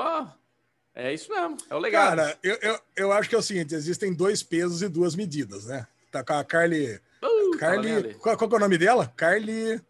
Puta, eu adoro o nome dela, cara. Fugir. Mount, a Carly. Mount, Mount Grove. Mount, Mount Rose. Mount, Mount Galter. Sei lá. É, cara, a líder dos apátridas e o, e o, o John Walker. O John Walker, a gente já decidiu odiar ele desde o primeiro momento, apesar de ter tido aquele primeiro encontro dele, que ele estava no vestiário, que ele ia se tornar o Capitão América, mas a gente, né, a gente, eu falo assim, toda, toda a audiência do programa decidiu odiar o cara, só por ele ter sido escolhido para substituir o Sam. Acabou. A gente já decidiu desde o primeiro momento. Cara, agora, lógico, agora que ele vai se mostrando um cuzão com o passar dos episódios. Agora é óbvio, agora ele tem motivo para não gostar do cara, porque ele é um puta um arrogante, que ele tá se, se mostrando um, um birrento e tudo mais. Essa ação dele, cara, de, de, de contra-atacar o cara do Apátria depois do, do, dos Apátridas terem matado o parceiro dele, e depois dele ter tomado o soro, da, da, o soro do super soldado, eu acho que é coerente com a narrativa, não sei vocês. Para mim é completamente, porque ele tem esse comportamento explosivo. Eu acho que se ele não matasse, seria uma incoerência. Vocês não concordam comigo? Concordo, inclusive, não sei se você notou, mas o apátrida que ele mata é aquele que fala lá no cemitério que ele era fã do Capitão América quando era criança. É, isso mesmo. É, justo esse aí que tá. Mas assim, o... uma coisa que a Mikan falou na live, que é bem verdade, é que tanto a morte do Battlestar, lá do Lamar, quanto a morte do Apátrida, foram mortes violentas, foram mortes violentas acima da média para Marvel, né? Porque o Sim. Lamar, cara, ele dá com coco ali na pilastra e, e parte no meio, cara. Que, é, é, fudeu. E eu, eu, eu, achei que o cara lá na, no Apátrida ia ser decepado. Eu achei que o, cara ia arrancar a é. cabeça dele com um escudo, sabe? Mas ele Se foi bobear, foi, né? Não mostrou, né? Acho que mostra depois. Eu acho ele foi linchado em praça pública, tão violento quanto, sabe? Então, é. a, a, Disney tá, tá mais ousada com essas séries. Tá mais ousada. Tá assim, muito cara. ousada, cara. E eu, e eu acho que assim, por que, que a gente amou esse episódio? Por causa desses cinco minutos finais. E por causa da briga das Dora Milaje. Acho que foram as duas cenas que foram muito legais. Hum, cara, o resto, é... puta, a conversa, a conversa do Sam com a menininha pátrida lá, cara, ela é uma assassina. Ela explodiu a sede dos Posso GRC te falar, lá. Alexandre Monfá, eu vou falar. Essa atriz vai, vai entrar para os personagens dessa molecada da Marvel. Ela vai ser uma heroína ainda. Ah, vai, Bubu. Explodiu o negócio, matou todo mundo. Como é que ela vai ah, ser heroína? O Soldado Invernal também, matou um monte de gente, matou os pais do, do Stark, tá Soldado... lá. Ela Soldado Invernal matou dúzia, programado. Ela, não, ela matou ela meia dúzia e ela não tá entendendo. E o Sam foi lá fazer uma psicologia mostrando para ela que nem é assim que se resolve. Que ele também gostaria de fazer desse jeito, mas ele não quer. Ainda acho que essa menina vai, vai ser convertida para trabalhar junto com eles lá em algum, algum braço. Ela ainda vai ajudar. Você vai ver. Ela vai morrer ela no final da série. Ela ainda vem ela, ajudar em algum momento. Pode morrer ajudando, mas ela vai ter um momento herói na vida dela aí, você vai ver. Redenção então, é... da Carly. A redenção. É por isso que eu digo, é por isso Boa. que eu digo que há dois pesos e duas medidas, né? A Carly, ela pegou e explodiu de propósito a série, a sede da GRC para dar uma lição para mostrar que só entende o lado da violência. E o Isso. outro lado, o John Walker, que agora vai estar todo mundo demonizando, ele matou o cara que no, no calor da batalha, um super soldado que tem muito mais poderes que ele, inclusive, e que tinha acabado de, do grupo que tinha acabado de matar o melhor amigo dele. Sabe? Eu acho que, Por quê? acho que tem- existe. ó. Por que você acha que tem mais poderes? É igual. O mesmo cara do Pátria John Ah, Walker. verdade, verdade. Não, desculpa, ele tinha- é que ele tinha acabado de tomar o soro do super soldado. Ah. E o outro já tá, ele já tá usando o soro do super soldado há mais tempo. Mas o John Então, tem mais cara. treinamento, né? O John é militar fodão. É verdade. aí- então, tá bom, aí então história. poderes, Ah. poderes equilibrados, poderes Agora, equilibrados. Não é, gostei. Não é que nem vampiro, e quanto mais velho tem mais, mais poder. É. O que eu gostei foi que esse episódio arrumou algumas coisas da, da, da trama que a gente estava vindo. Então, assim, será que ele tomou ou não tomou soro? Óbvio que ele não tomou soro. E tava essa discussão, não, ele tomou, porque não. Tipo, para mim tava claro que ele não tinha tomado e que tava ridículo ele ter tanto poder. Então, nesse episódio, ele teve que tomar soro e daí ele ficou fodão, entortar o assinho lá, fazer os brignique. Para tirar o escudo que estava fincado na parede, ele tinha força. Para pular jogando lá, teve força. Na hora que vem um cara com, o super soldado lá com um negócio injetado, dá as porradas nele que ele não tinha tomado ainda. Ele sai voando, ele apanha, ele fica frustrado que ele tá apanhando. Ele tem um momento ali. Então, esse episódio concorda com nós dois, Alexandre Monfá, nos três episódios atrás que a gente tava reclamando, todo mundo tava, ah, vocês estão muito mimizento tal. Tipo, é isso, acho que. Beleza, eu vou, eu vou passar e pano dodói aqui. ainda. É, vou passar pano aqui pros três primeiros das coisas que eu não gostei. Gostei muito do quarto e vamos embora. Vamos terminar esses dois últimos que faltam para acabar lá em Isso. cima e, meu, a gente tem uma sequência aí para continuar essa história, o que, que vem por aí. É lógico que a Não, e- Carter e ela assim, não é e marvada. É lógico que a Carter, no fim, vai ser uma pessoa, né? Ela é uma heroína, ela é uma pessoa que faz parte aí também. Não vamos estragar o personagem dela. E, e elogiar muito a cena final, né? Que pô, a produção dessa série é inacreditável, né? To- Ah, toda toda a filmagem irriga. E, não, a produção sempre achei, Bubu. Agora, a- a- aquela cena de contra-plongé do escudo com sangue, a cara dele. O que, que é isso, cara? É. É maravilhoso. Eu imagino isso numa página de quadrinho, né? Puta, só o Capitão América, aquele sangue. Cara, daria uma capa Mas de quadrinho, um é pôster. louco. Essa Cara, que cena- foda, cara. essa cena, quando ele pega e começa a fazer o movimento que ele tá fazendo com o escudo, a sensação que eu tive foi uma sensação de tipo, ah, mas tá fazendo isso com esse escudo? Mano, se ele faz isso, ele arregaça o cara, ele parte o cara no meio. E na hora que vem essa cena no, no, no contra-plongé do Alezinho, e o escudo tá metade de sangue, eu falei, caralho, que Porra, forte! Não, muito. Porra! É muito. porque a cena não é tão forte, não voa sangue, ele não fica sujo, não é The Boys. Mas na hora que mostra ele com o escudo manchado, aí é muito forte. É muito tipo, porra! Caralho, E é uma cena, temos... e, e é uma cena espelho. Quando ele, aquela cena que ele tá gritando com o escudo na mão para dar no cara, é uma cena espelho do Guerra Civil, quando o próprio Steve Rogers tá com o Tony Stark ali, pronto para fazer a mesma coisa, e ele decide dar no peito do Tony Stark em vez de dar na cabeça. É, é a diferença dos dois. Vocês acham que a gente vai ter um episódio com uma analogia ao nosso mundo, onde metade das pessoas, porque ele vai ser exposto agora como um cara filha da puta. Você acha vai, que você, vai, você vai cagar a teoria do, da gameplay, é isso? qual que é a teoria gameplay? Eu não assisti. Não assistiu? Não. É porque vai sair hoje, né? Que a gente tá gravando. Ai, manda.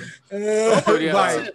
Pode ser que teoria vai, vá. vai. Bolsominion, metade vai ficar a favor dele, outra metade não vai ficar? É. Ah, então estamos alinhados. Eu, Ale e você Tamo estamos alinhado. alinhados. Eu É? acho que, assim, o óbvio é que ele vai ser cancelado. A galera filmou ele lá, pá, mas se pá, ele vai ser aclamado. Os Estados Unidos têm histórico de se autolouvar, Enaltecer. enaltecer quando eles matam um terrorista. Então, se eles criam a narrativa que o cara da pátria era um terrorista e o Capitão América estava ali protegendo o estilo de vida americano, pode ser que, na verdade, ao invés de ele ser cancelado, ele seja exaltado pelo, pelo, pelo público. Agora, agora eu lembrei que você É. falou isso na gameplay, é verdade. Perfeito. É isso Cara, aí. muito bom. O Vamos Bubu lá, chegamos. assisti- O Bubu fala que não assistiu, mas ele tava ali gravando. É, então, eu gravei junto, mas é que você, você, você pensou, Ele você tava- falou um Ele tava gravando, mas ele tomou uma birosca bira antes, porque aí ele tava Tomei. gravando daquele jeito. Ah, Que isso, Ale? É, birosca bia na cabeça. Mas é que o Michel fala isso, mas fala de um jeito um pouco mais sofisticado, né? Eu já vim Não, pro lado. Mandou É. bem, é isso aí. Mas é isso aí, muito bom.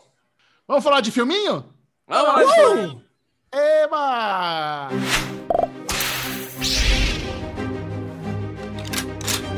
Novo, novo, novo lançamento da Netflix. Fuja! Filminho com a Sarah Paulson Fuja! na pegada The Act. Alexandre Bonfá, do que se trata Fuja? A pegada de Act já foi o melhor spoiler que você podia dar na vida. Eu já ia colocar uma mistura de The Act com Sharp Objects para já pronto, para entregar a trama completa, mas eu fui assistir sem saber nada. Eu achei, inclusive, que era um filme de terror quando eu fui assistir. Eu não tem nada também. a ver com terror, tem nada Eu a ver também. com terror. Mas vocês dois assistiram, falaram que é legal, falaram que era bacana. Fui assistir cheio de preconceitos, mas já descobri que a Sarah Paulson tá no elenco. Sarah Paulson, cara, manda muito bem, né? Qualquer coisa Manda que ela faça bem, é, é bizarro. E, cara, e você vai entendendo. Cara, você, você entende rapidamente que, tá, que acontece alguma Sim. coisa de estranho com a filha dela, né? Você acha que porque a bebezinha nasceu prematura e por isso que ela tá, tá cheia de problemas. Nossa, Mas, cena cara, bizarra, quando né? você. Quando você entende, ainda mais a gente aqui que tá macaco velho, né? De, de, de, de Sharp Objects, de síndrome de Mannhausen, né? Como é que é o negócio? Man- Man- É. Mannhauser. Cara, você já sabe. Ah, cara, já sei. Já sei. É Sharp Object. Cara, certeza que é isso que ela tá fazendo. Tá dando veneno pra filha. Essa menina não deve ter nada.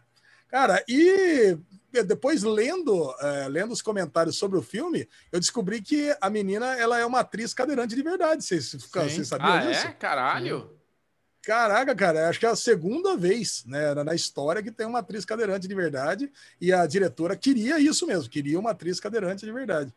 Cara, e assim, eu, fiquei, eu fui muito surpreendido por esse filme. Cara, eu adorei o filme do começo até o final. Tem cenas criativas, tem cenas muito tensas. A Sarah Paulson você não entende, né? Tem hora que ela tá bem, tem hora que ela quer o, parece que quer o bem da filha, tem hora que ela quer realmente só o bem dela. Cara, com psicopata, fudida. Cara, eu amei é, esse filme. Esse é um bom exemplo de um bom filme para Netflix. Eu acho que esse É. não seria um filme legal para ver no cinema, acho que ele não é tão Não, bom Isso. assim para você valer, gastar o dinheirinho de lá, pagar caro. Mas para Netflix é perfeito, sabe? É Perfeito. uma hora e meia, é um filme curto, um filme ágil, é uma história boa, um filme tenso, cenas criativas. Imagina você tá falando a cena do telhado lá que ela leva lá o, Isso. o negócio para dar, dar espetadinha, né? Então, é, é realmente ele, ele flui muito bem. Tem um final legal, um final ali também impactante. Então, ele, ele, ele é redondinho. É uma, é uma, cara, é um excelente entretenimento para o final de semana. Você quer ver um filminho na Netflix, cara, dá play no Fuji, acabou, não tem erro. Gostosíssimo de ver, né?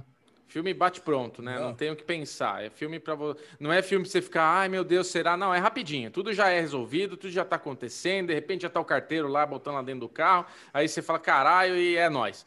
Quando ela tem aquela cena do, da farmácia, Tem uma câmera, acho, acho que você gostou, Bubu. Tem a- eu eu notei que nesse filme tem a câmera pescocinho, que eles estão vendo o negócio da câmera.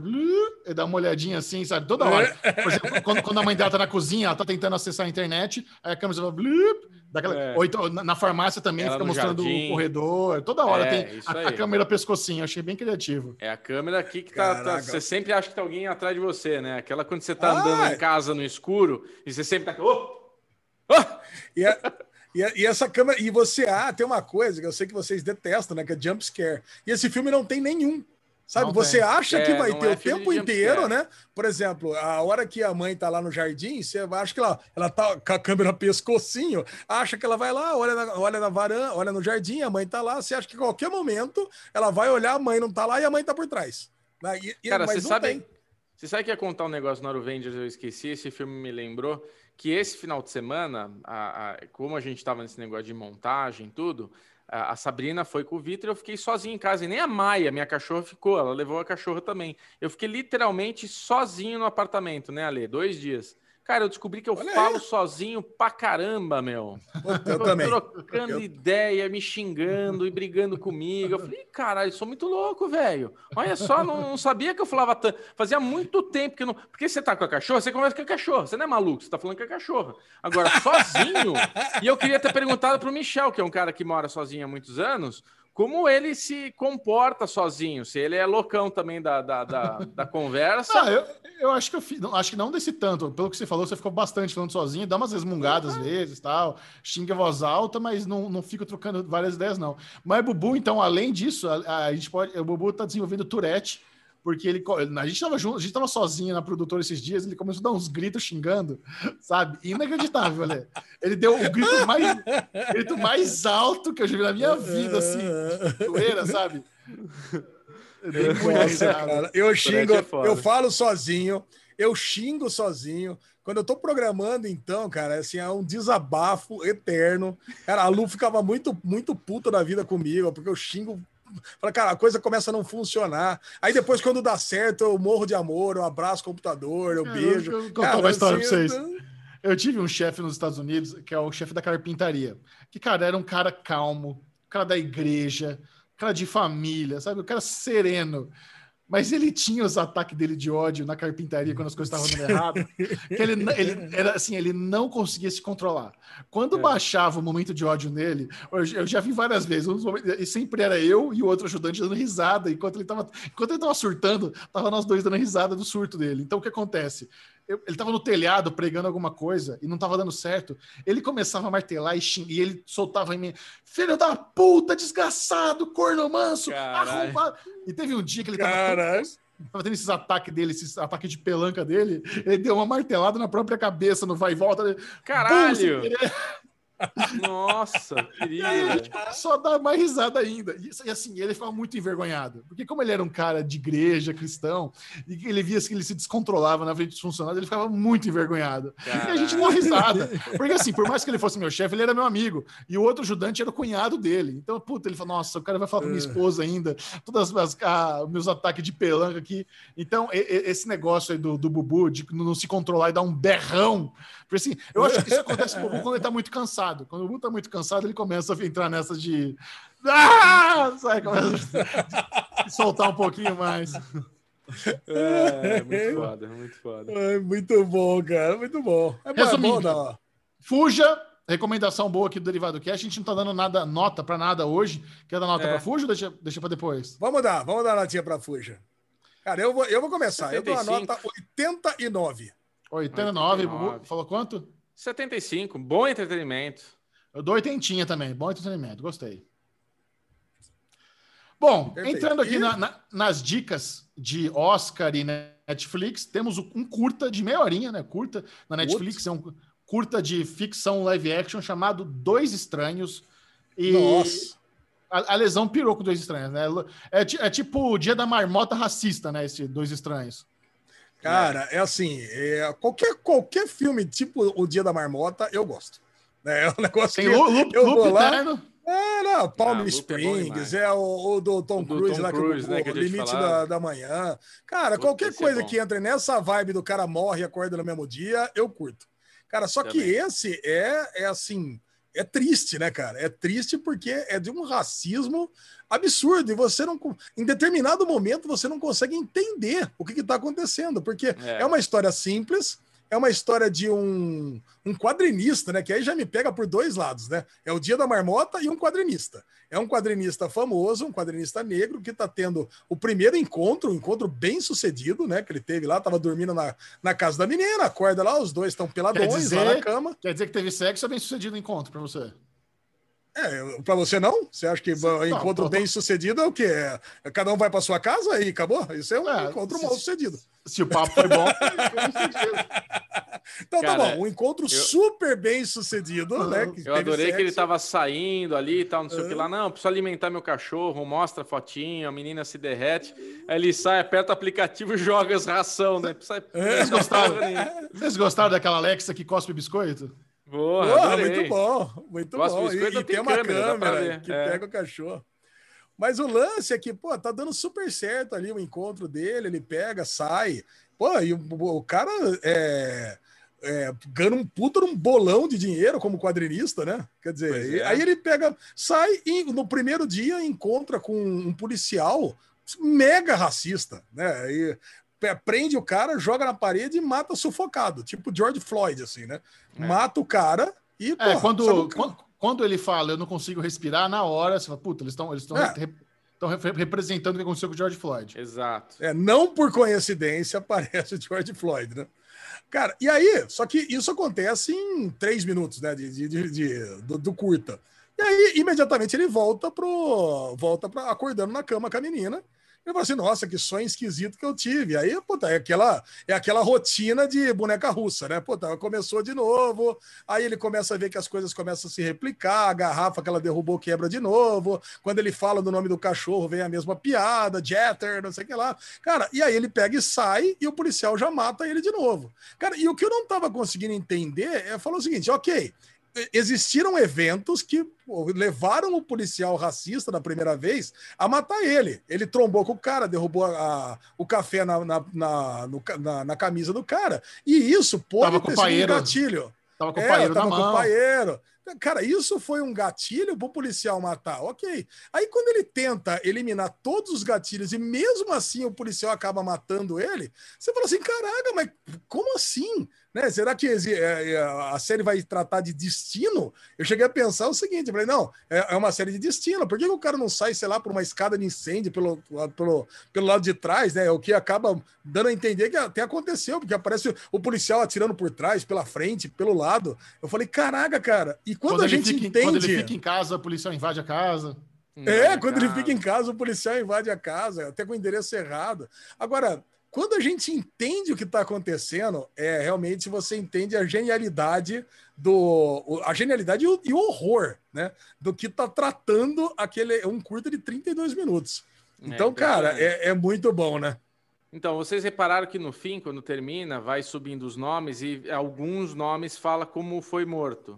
Estava voltando para casa, estava dentro de casa. Eu acho que essas mortes que eles fizeram do Claro. loop são mortes referentes às mortes que eles Sim. falam no final. Porque, tipo, ele Sim. tá dentro de casa com a menina fazendo café da manhã, os caras entram, põe a mão na cabeça, pum, pum, já mata. Ele tá andando, tentando, ele consegue desviar daquele policial, mas mesmo assim, numa outra situação, porque passou caras correndo por ele, ele tava andando, e ele foi morto porque ele tava andando. Porque Eles, eles, ele- eles usaram essa narrativa do Lube para replicar vários é, momentos reais que aconteceu com, com pessoas, que Isso. foram mor- mo- pessoas negras foram mortas por policiais nos Estados Unidos. Agora, o mais esse, esse é bizarro- o moral da história. Esse é o moral da história. O mais bizarro é isso, né? Que na hora que ele fala, então deixa eu conversar com esse cara. Ó, você tal, não sei o que lá, bababá, bota dentro do carro. Mas no fim o policial também tava no looping. Então, É esse que, esse que é o twist, né? esse por é o isso que- twist. o policial, isso querendo ou não querendo, vai te, ele vai matar. É um tesão. Eu tô num looping que eu mato você todo dia quando eu quero. Você não vai escapar de mim. Então, tipo, é meio que isso, né? Fala, Lizinho, você tava no raciocínio. É, não, é esse, esse e por isso que justificou. Por isso que o policial matava ele sempre, não importa. Não- ele não, não matou porque o, ele trombou que, e, e, e tava, teoricamente estava se desentendendo com o cara do café, nem porque ele estava fumando um cigarro suspeito, nem porque ele tinha um bolão de dinheiro na calça. Não, não, nada disso. Ele matou porque ele estava ali para matar o cara e acabou. Ele sabia. É. Então, quando ele estava conversando, ele tentando explicar que estava no loop eterno, o policial já sabia, porque ele estava ali sabia. também, matando ele o tempo inteiro. Ele cara, é muito bom. deixando o e cara é muito saliva. chocante É. esse, esse curta-metragem, cara. E esse ator do policial, você conhece ele, né, Bubu? Claro, Perry Manson tem. A gente fez. Ele, ele é muito bom, cara. Esse cara, como ator, assim, um personagem do mal. Ele sempre faz muito bem, né? Que Ele tem aquela cara de meio de cara do mal da Rússia, né? Aquele... então ele manda sempre super Cara bem. do mal da Rússia. Porra, É, ele ele é manda super bem. Ele é o Red Scare de Watchmen, né? É, então. É. Exato. Mas a minha maior referência desse, desse curta era o Joey B10, de, que é o Leon de Mr. Robot, né? Então, pra mim, ó, cara, que deleite ver um personagem de, de Mr. Robot fazendo um curta-metragem concorrendo Ah. ao Oscar. Cara, muito bom. Então é isso, tá, tá facinho de ver. Assistam Dois Estranhos na Netflix. Sua nota, Bruno Clemente, para Dois Estranhos. Porra, esse é o do 95. Esse é, é um curta rápido realmente de ver, tipo 30 minutinhos, todo mundo consegue ver numa tacada só e vale muito a pena. Com certeza vai levar o prêmio esse, esse curta. A lesão. Ah, tô com o Bubu, 95. Cara, muito bom. Muito bom. Fechamos todos com 95, então. Cara, é redondinho, não tem erro, sabe? Não, você não encontra um, um, um, problema no curto, exatamente por ele ser bem ágil. Assistam, vale a pena, tá disponível na Netflix. E o Derivado Cast está quase chegando ao fim, mas é claro que faltava ah. ele, o bloco mais polêmico do, desse podcast, que é o Daily Real. Uh! ah, Bubu! É nós agora. Você pudesse dar Bubu, tira a mão, Bubu! Muito bom, estamos aqui na, na reta final do Big Brother. Faltam poucas semanas para a conclusão aí do maior reality show do Brasil, porém, o reality show brasileiro mais bagaceiro da atualidade voltou, que é o de Férias com Ex-Brasil, versão Celebs, com celebridades, como o Alexandre gosta de enfatizar. Celebs. Entre aspas, eu só conhecia a menina do, do The Circle, sendo bem sincero, não conhecia mais ninguém da galera ali. Cara, é, eu, eu vou falar para você. The Circle, e eu acho Bubu, que eu. É... O Bubu surpreendendo. Não, The Circle, cara, a gente viu junto. Não, não, não. O The Circle, tudo bem. Agora você vai falar que você conhece mais alguém lá. Então é essa que então, é a Eu acho que eu conheço a moreninha que chega do, de iade, chega de lancha lá no, no rolê. Eu acho que eu já vi ela em algum podcast falando. Sei lá, já, ela já foi em algum lugar que eu assisti alguma vez. Conte-nos, Alezinho, okay. Primeiras impressões ah, do Férias com esse, Celebs. Cara, a primeira impressão que eu tive foi justamente que a nossa querida Marina. Cara, eu assisti The Circle Calu, né? E, e, assim, ela detestava a Marina, cara. Detestava, assim. Era um negócio. Cara, ela, assim, ela até assistia The Circle, mas chegava nas partes que a Marina falava, ela, ela assim, ela tinha um horror. E agora ela veio aqui em casa, né, no churrasco da sexta-feira, eu contei para ela, eu falei, meu, você não vai acreditar o que, que aconteceu comigo, porque eu também não gostava da Marina. Cara, Marina, para mim, aquele jeito de falar dela, muito escandaloso, muito. Falei, caraca, meu, agora a gente vai assistir de férias com eles com a Marina de novo, cara, sabe? Falei, puta vida, meu, como é que é possível um negócio desse? É que ela ganhou, né? Eu tava até lembrando, ela né? Ganhou. Que eu, ela ganhou. Ela, ela, ela, ela e, cara, interior ela é a mais manipuladora, se a gente olhar agora para o The Circle, porque ela era super simpaticona, que ninguém queria brigar e tudo.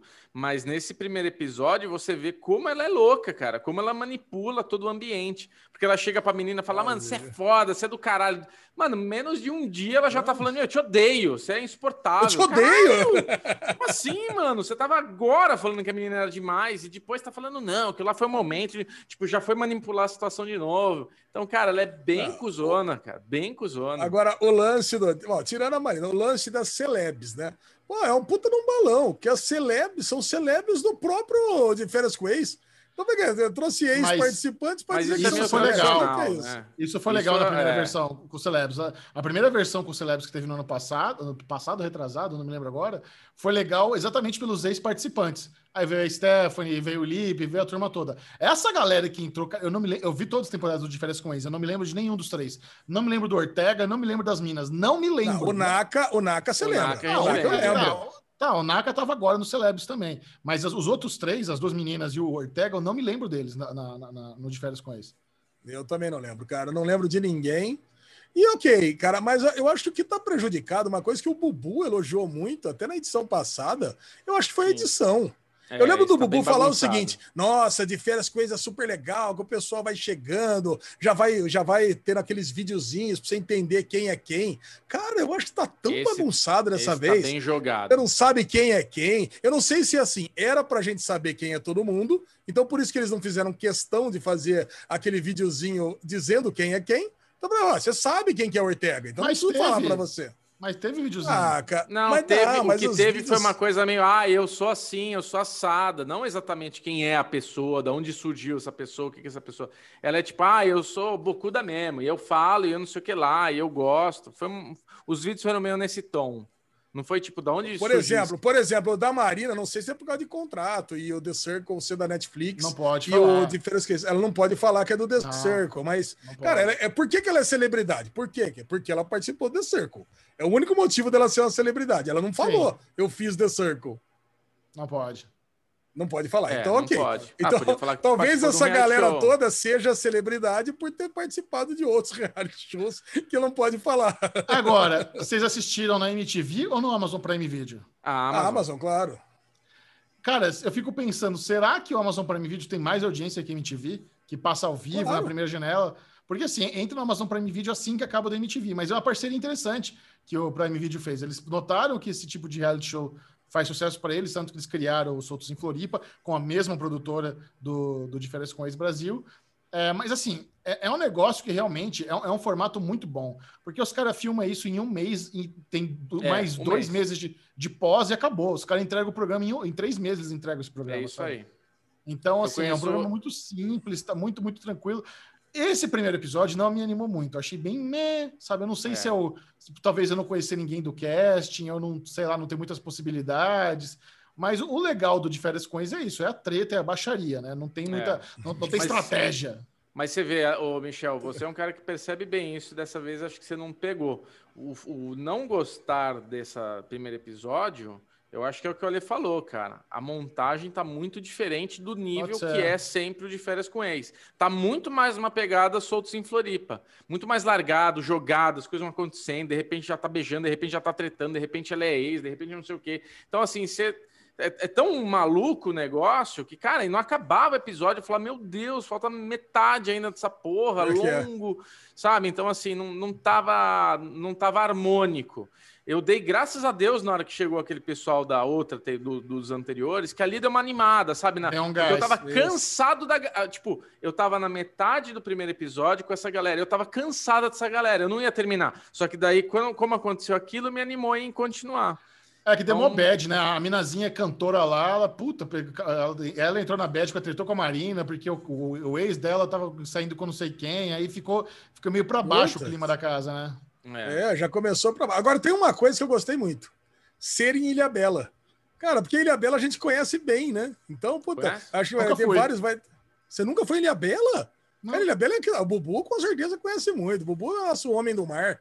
Então, caraca, cara. Pescava, Cara, com certeza-. Com certeza vai ter muito lugar que a gente vai conhecer. Vai dar um pulinho lá no DPNY, na Praia do Curral. Puta, com certeza vai DPNY, ter- bom ah, Deve ter um encontrinho no DPNY, Bubu. tem, certeza, cara. Não, não, não tem? tem. Eu conheço uma pessoa da produção e eles ficaram isolados, todo mundo testado. Era a rotina de, de, de pandemia, né, cara? Não dá pra ficar num rolê. É, isso Ah, foi durante, foi usa- agora. Usa, falou. varanda. Usa... Captaram agora os bagulho todo, entendeu? Oh, e Então, eles foi perderam o patrocínio, né, cara? Porque no passado eles tinham o Sprite na, na piscina, tinham o John Tex. Esse ano tem uma marca de bebida lá no, no carrinho que eu nunca ouvi falar e Tinder. Verdade. É verdade. Tinder, Tinder é bom. Ah, Tinder faz Tinder- sentido. Tinder É. faz sentido. E eles, eles- e eles até criaram uma cabaninha lá, se você bota pra direita ou pra esquerda lá as pessoas tal, pra criar uma dinâmica Tinder ali pro, pro episódio. É. Mas eu quero saber o seguinte: vocês vão continuar assistindo ou largou mão? Vamos, vamos. Pelo menos mais um. Assim, o passado eu vi tudo, né? O sexto eu vi tudo, e o anterior, que foi o Celebs, né? Que foi o quinto, eu vi até metade e parei. Eu não, eu não aguentei. Então vamos ver. É, Pelo menos uma chance até o terceiro quarto. Até o terceiro quarto eu, eu, eu dou chance. Boa. Eu vou ver mais um. Eu vou ver tudo. Eu vou ver Olha é, aí! Bom, o. Chechel, Chechel vê até o do, do iate lá, como é que chama lá? O, Pois é. O, o, Below Deck? não sei qual. Below Deck, isso. O Lodeck é maravilhoso. Você vê o Irmãos à Obra, Michel? Cara, eu não, ve- eu não vejo porque eu sei que se eu ver eu vou amar. Eu, a Aline Diniz adora meu Irmãos à Obra. É É favorito dela. caralho. Irmãos à minha Obra. sogra adora. É, eu sempre chego na minha sogra e ela tá vendo lá, Irmãos à Obra. É legal. Agora, a lesão, Big Brother, a gente meio que desistiu de falar, porque o Derivado Cast sai depois da eliminação do, do Paredão e tal. Mas essa semana eu acho que a eliminação não é tão óbvia. Quem você acha que, que saiu? Ah, tá isso. É, é óbvio. Não, cara, assim, eu acho que uma das coisas que tira a graça do, do, do- do Big Brother são as pesquisas do Twitter, sabia? É. Porque, cara, é, o, o que acontece? Acabou, a partir do momento que, que mostra quem são os três indicados, você já pode ir no Twitter que já tem uma pesquisa com 10 mil pessoas que participaram. Essa pesquisa mostra, é um sei lá, Thaís com termômetro. 70%, 70%, 65%. Então você já sabe que é a Thaís. Agora, os motivos que as pessoas vão tirar a Thaís é tão ruim, né, cara? Sabe, Ah, mas, me cara, dá um baixo astral tão ela- grande. Ela foi o pior casting da temporada. Não, não, sabe, planta, plantaça. A galera tá tirando ela por ranço da VTube. É esse o motivo que você tá falando, né? Então, cara, é, é muito ruim, porque. Não, assim, ganhar, a hein? galera detesta, a galera, a galera detesta o Arthur. E o Arthur vai ficando sempre porque ele é o segundo pior, né? Você percebe? Sei É. lá, vai ele com o Projota, então fica ele porque detesta mais o Projota. Vai ele com não sei quem, aí vai, vai, vai o outro porque o outro. então ele, ele vai, ele tem uma sobrevida, acho que é a, a maior sobrevida de Big Brother por ser o segundo mais odiado de todos os tempos, cara. É. Tanto que quando a gente estava fazendo lá a, forma- ó, a prova do líder, a gente estava conversando no grupo, falei com o ó, quem, quem tava entre o Arthur e o Caio, quem ganhar é o líder e quem perder tá fora do, do- do Big Brother. E aí, de repente, cara, a gente percebe que não era tão óbvio assim. E, puta, ia Thaís sair só para quê? Só pra Vitube ficar sozinha, né? Porque quem a galera quer que saia mesmo é a Vitube. Mas a, a Vitube vai longe, cara, porque ela, tá- ela é muito manipuladora. Então ela, não- ela não vai ganhar, porque provavelmente vai ficar, na minha opinião, vai ser Não, não vai ganhar. ela- claro que não vai. ela- mas ela, ela deve ficar entre as três ali. Então, mas vai, vai ficar em terceiro. Vai, vai- Cara, se ela tivesse conseguido mudar o voto do Caio para Juliette, ela, ela ia ser a maior manipuladora da história do Big Brother. Se ela tivesse conseguido isso. Porque ela tentou. Ela tentou fazer isso. Agora, uma coisa que eu assim entendo, mas assim não, não, não entro na onda é a, é a popularidade da Juliette. Já ter 20 milhões no Instagram, ser a quarta pessoa mais seguida da história dos par- participantes do Big Brother. Eu ainda acho ela uma pessoa muito chata, muito. E a galera adora a Juliette, sabe? Assim, é. ela, ela tem os momentos dela, realmente, que, que é legal, mas é, se, é, se eu tivesse na casa, seria a pessoa que me dá mais agonia. É, é DR o dia inteiro, é cagação de regra o dia inteiro. Ela é cheia de. Ela, ela, ela gosta de ser conselheira, mas dando ordem. Não faça isso. Não Eu odeio, odeio gente que vem cagar regra pra cima de mim e quer conversar e tudo vira DR, sabe? Eu tenho um pavor de conviver com uma pessoa assim na casa. Mas a galera pira, ama a Juliette. né? E, e vai ganhar. Provavelmente ela que vai ganhar o Big Brother. Não, isso, isso é muito triste, né? É muito chato. É, assim, sem assistir o último. O, você lembra, né? Sem assistir o último Big Brother, a gente, eu cravei que a, a Thelma ia ganhar e ganhou. E agora esse aqui, cara, desde, o, sei lá, da quarta, quinta semana, a gente já sabe que a Juliette vai ganhar e vai ganhar mesmo. Então Tem é- chance, da, tem chance da Camila ganhar também. Não é, É, tão. muito pouca. É, É, muito não pouca. sei. Então vamos ver. Tem é que assim, o, Bi- o Big Brother, cara, ele é imperdoável. Qualquer cagada que falarem ali um dia já, já elimina. Então, o João, eu a, sou- a galera tava puta com o João, porque o João falou mal da Juliette, como se a Juliette fosse intocável, sabe? Então, cara, eu, eu- Ah. eu, eu tenho, eu tenho minha teoria. Por que, que a galera gosta da Juliette? Porque em determinado momento houve bolinho contra a Juliette. Do Sim. mesmo jeito que a, aquele, o tur, a turminha da Carol com K foi toda escorraçada porque fizeram bolinho contra o Lucas. Então, É. cara, o, o lance é esse: a galera não pode ver uma injustiça. Então, quando, quando se juntar todo mundo contra uma pessoa, acabou. A, a Sara foi embora e até o Gil perdeu popularidade porque em algum momento foi contra, foi contra a Juliette. Cara, de todas as pessoas que estão na casa, eu gostaria que o Gil ganhasse. É a pessoa, é a pessoa que, se eu tivesse lá, seria amiga, a pessoa engraçada, divertida, que faz piada, sabe? É a pessoa que eu estaria ali no gramado e ia falar merda o dia inteiro dando risada. Essa é a pessoa que eu gosto. É, o Gil, o Gil é bacana. O Gil, o Gil é bacana. Ele tem seus momentos ali também lá, que tem umas explosões lá que são esquisitas, né? Ele tem, ele É. tem uns momentos de explosão. Parece ser o chefe aí que você acabou de falar. E o, Tem, mas, o, mas o não- mar- martelada na cabeça aí. Mas, Mas é, na cabeça. Mas aí não fica girando palestrinha, ele passa o vexame dele lá, faz a cachorra dele e vai pro canto chorar, não fica enchendo o saco todo Isso. mundo o dia inteiro, sabe? É isso que eu tô falando. O problema é ficar enchendo o saco. Quer ficar berrando? Não, berra. Contanto- E outra, contanto que não atrapalhe meu sono. Odeio gente que me acorda, né? Aí é foda. É verdade, cara. Eu queria, eu gosto de coisas menos previsíveis. Então, eu assim, se for entre Juliette e Camila, eu prefiro que a Camila ganhe. Sou- Qualquer eu, um. Nossa, eu também.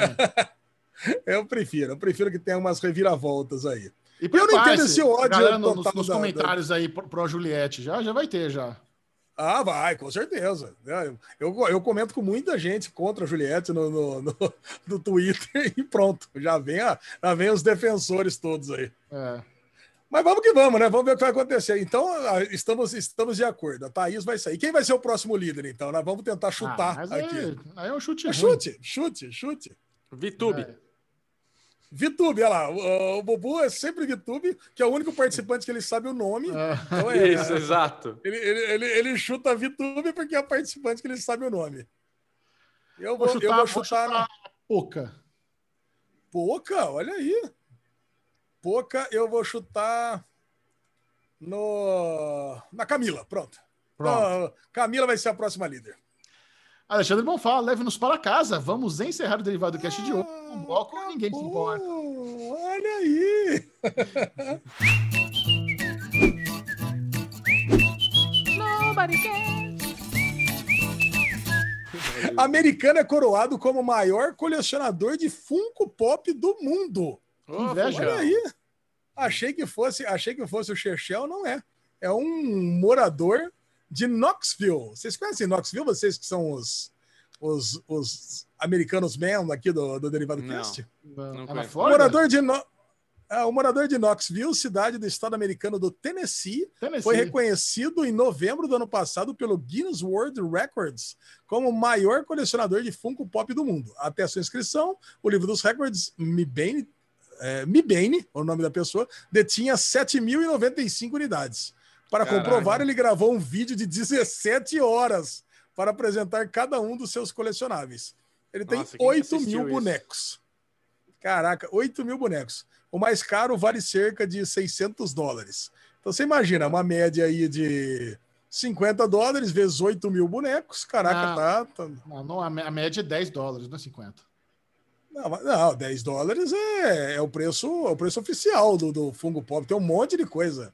Tem, tem um monte de Funko mais caro. E tem Agora, mais cara, a, a rotina, a rotina dele, cara, ele explicou aqui, é todo final de semana sair para comprar. Porque o negócio, cara, comprar os novos é fácil. Comprar os novos ele compra todos. Mas ele sai atrás dos raros. Então, cara, ele falou: no mundo do Funko é, é mais do que um jogo, é uma caçada. Vou Hum, todos os sábados procurar pelos pops. Ele tá Se eu ele perco é um o... sábado. Ele tá achando que ele é o caçador de Pokémon. É, Exatamente. É, é, é mais ou menos a vida do cara é essa, é sair atrás de Funko Pop. esse Ele não passa deve bem. ser um cara rico, né? Deve ser um Ah. cara bem rico, passa muito bem. Olha o que chegou aqui em casa ali que eu comprei, esqueci te mostrar. Ah, olha aí, vamos ver o que que chegou pro Chechel. Aí chegou um funquinho. Não, não é Funkinho, não. Olha aí! O círculo de Júpiter, o círculo de Júpiter, cara, muito E o meu, bom. Alezinho? Que você falou que ia mandar pra eu ler. Pô, tá aqui. Compra, manda. Ah, tô E o presente do Bubu? né? E, o, e o presente do Bubu? Vamos dar, vamos dar pro Bubu uma caixinha mágica, Chechel? Eu não vou dar nada, É uma Bubu. boa. Eu não quero que Não, vamos dar. Ah, não quer caixinha mágica? Não, eu sou, sou parceiro do, da, da coisa certa. Eu pago tudo. Não, mas se é a caixinha mágica, você vai pagar também. Não, quero pagar pra quem. Alguém passa mal, Lesão? Além da conta bancária desse Não, homem? todo mundo, todo mundo passa bem, todo mundo passa delícia, tá tudo tranquilo. O cara tá gastando porque ele tem dinheiro. De- Quem deve passar mal é a mulher dele, com essa quantidade de caixinha que ele tem aí de, de fungo, não tem espaço para guardar mais nada na casa dele. E é isso. Bruno Clemente, compartilhe com a turma as suas redes sociais. Redes sociais de Bruno Clemente, Bclemente22 no Instagram, Bclemente22 no Twitter e o Clubhouse. Tivemos uma notícia aí que vazou informação. Cara, mas tamo lá, Bubu22. né, Lezinho? Diz que deu um Se quiser saber aí, as viu? redes, se quiser saber as redes do Bubu, é só pegar o vazamento do Clubhouse que vai pegar todas as redes lá. Tá tudo É isso certo. aí.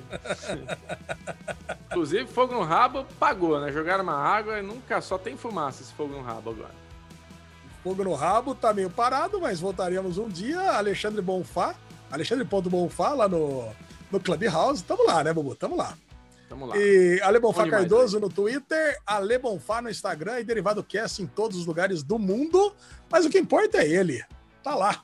O rei da ZL, o rei daquelas ruas perniciosas. E aí, Chechel, aonde que o pessoal te encontra? Siga o Série Maníacos no Twitter, arroba Série Maníacos, no Instagram, Série Maníacos TV. Esse foi o Derivado Cast. Adeus. Semana que vem, Fórmula 1, hein?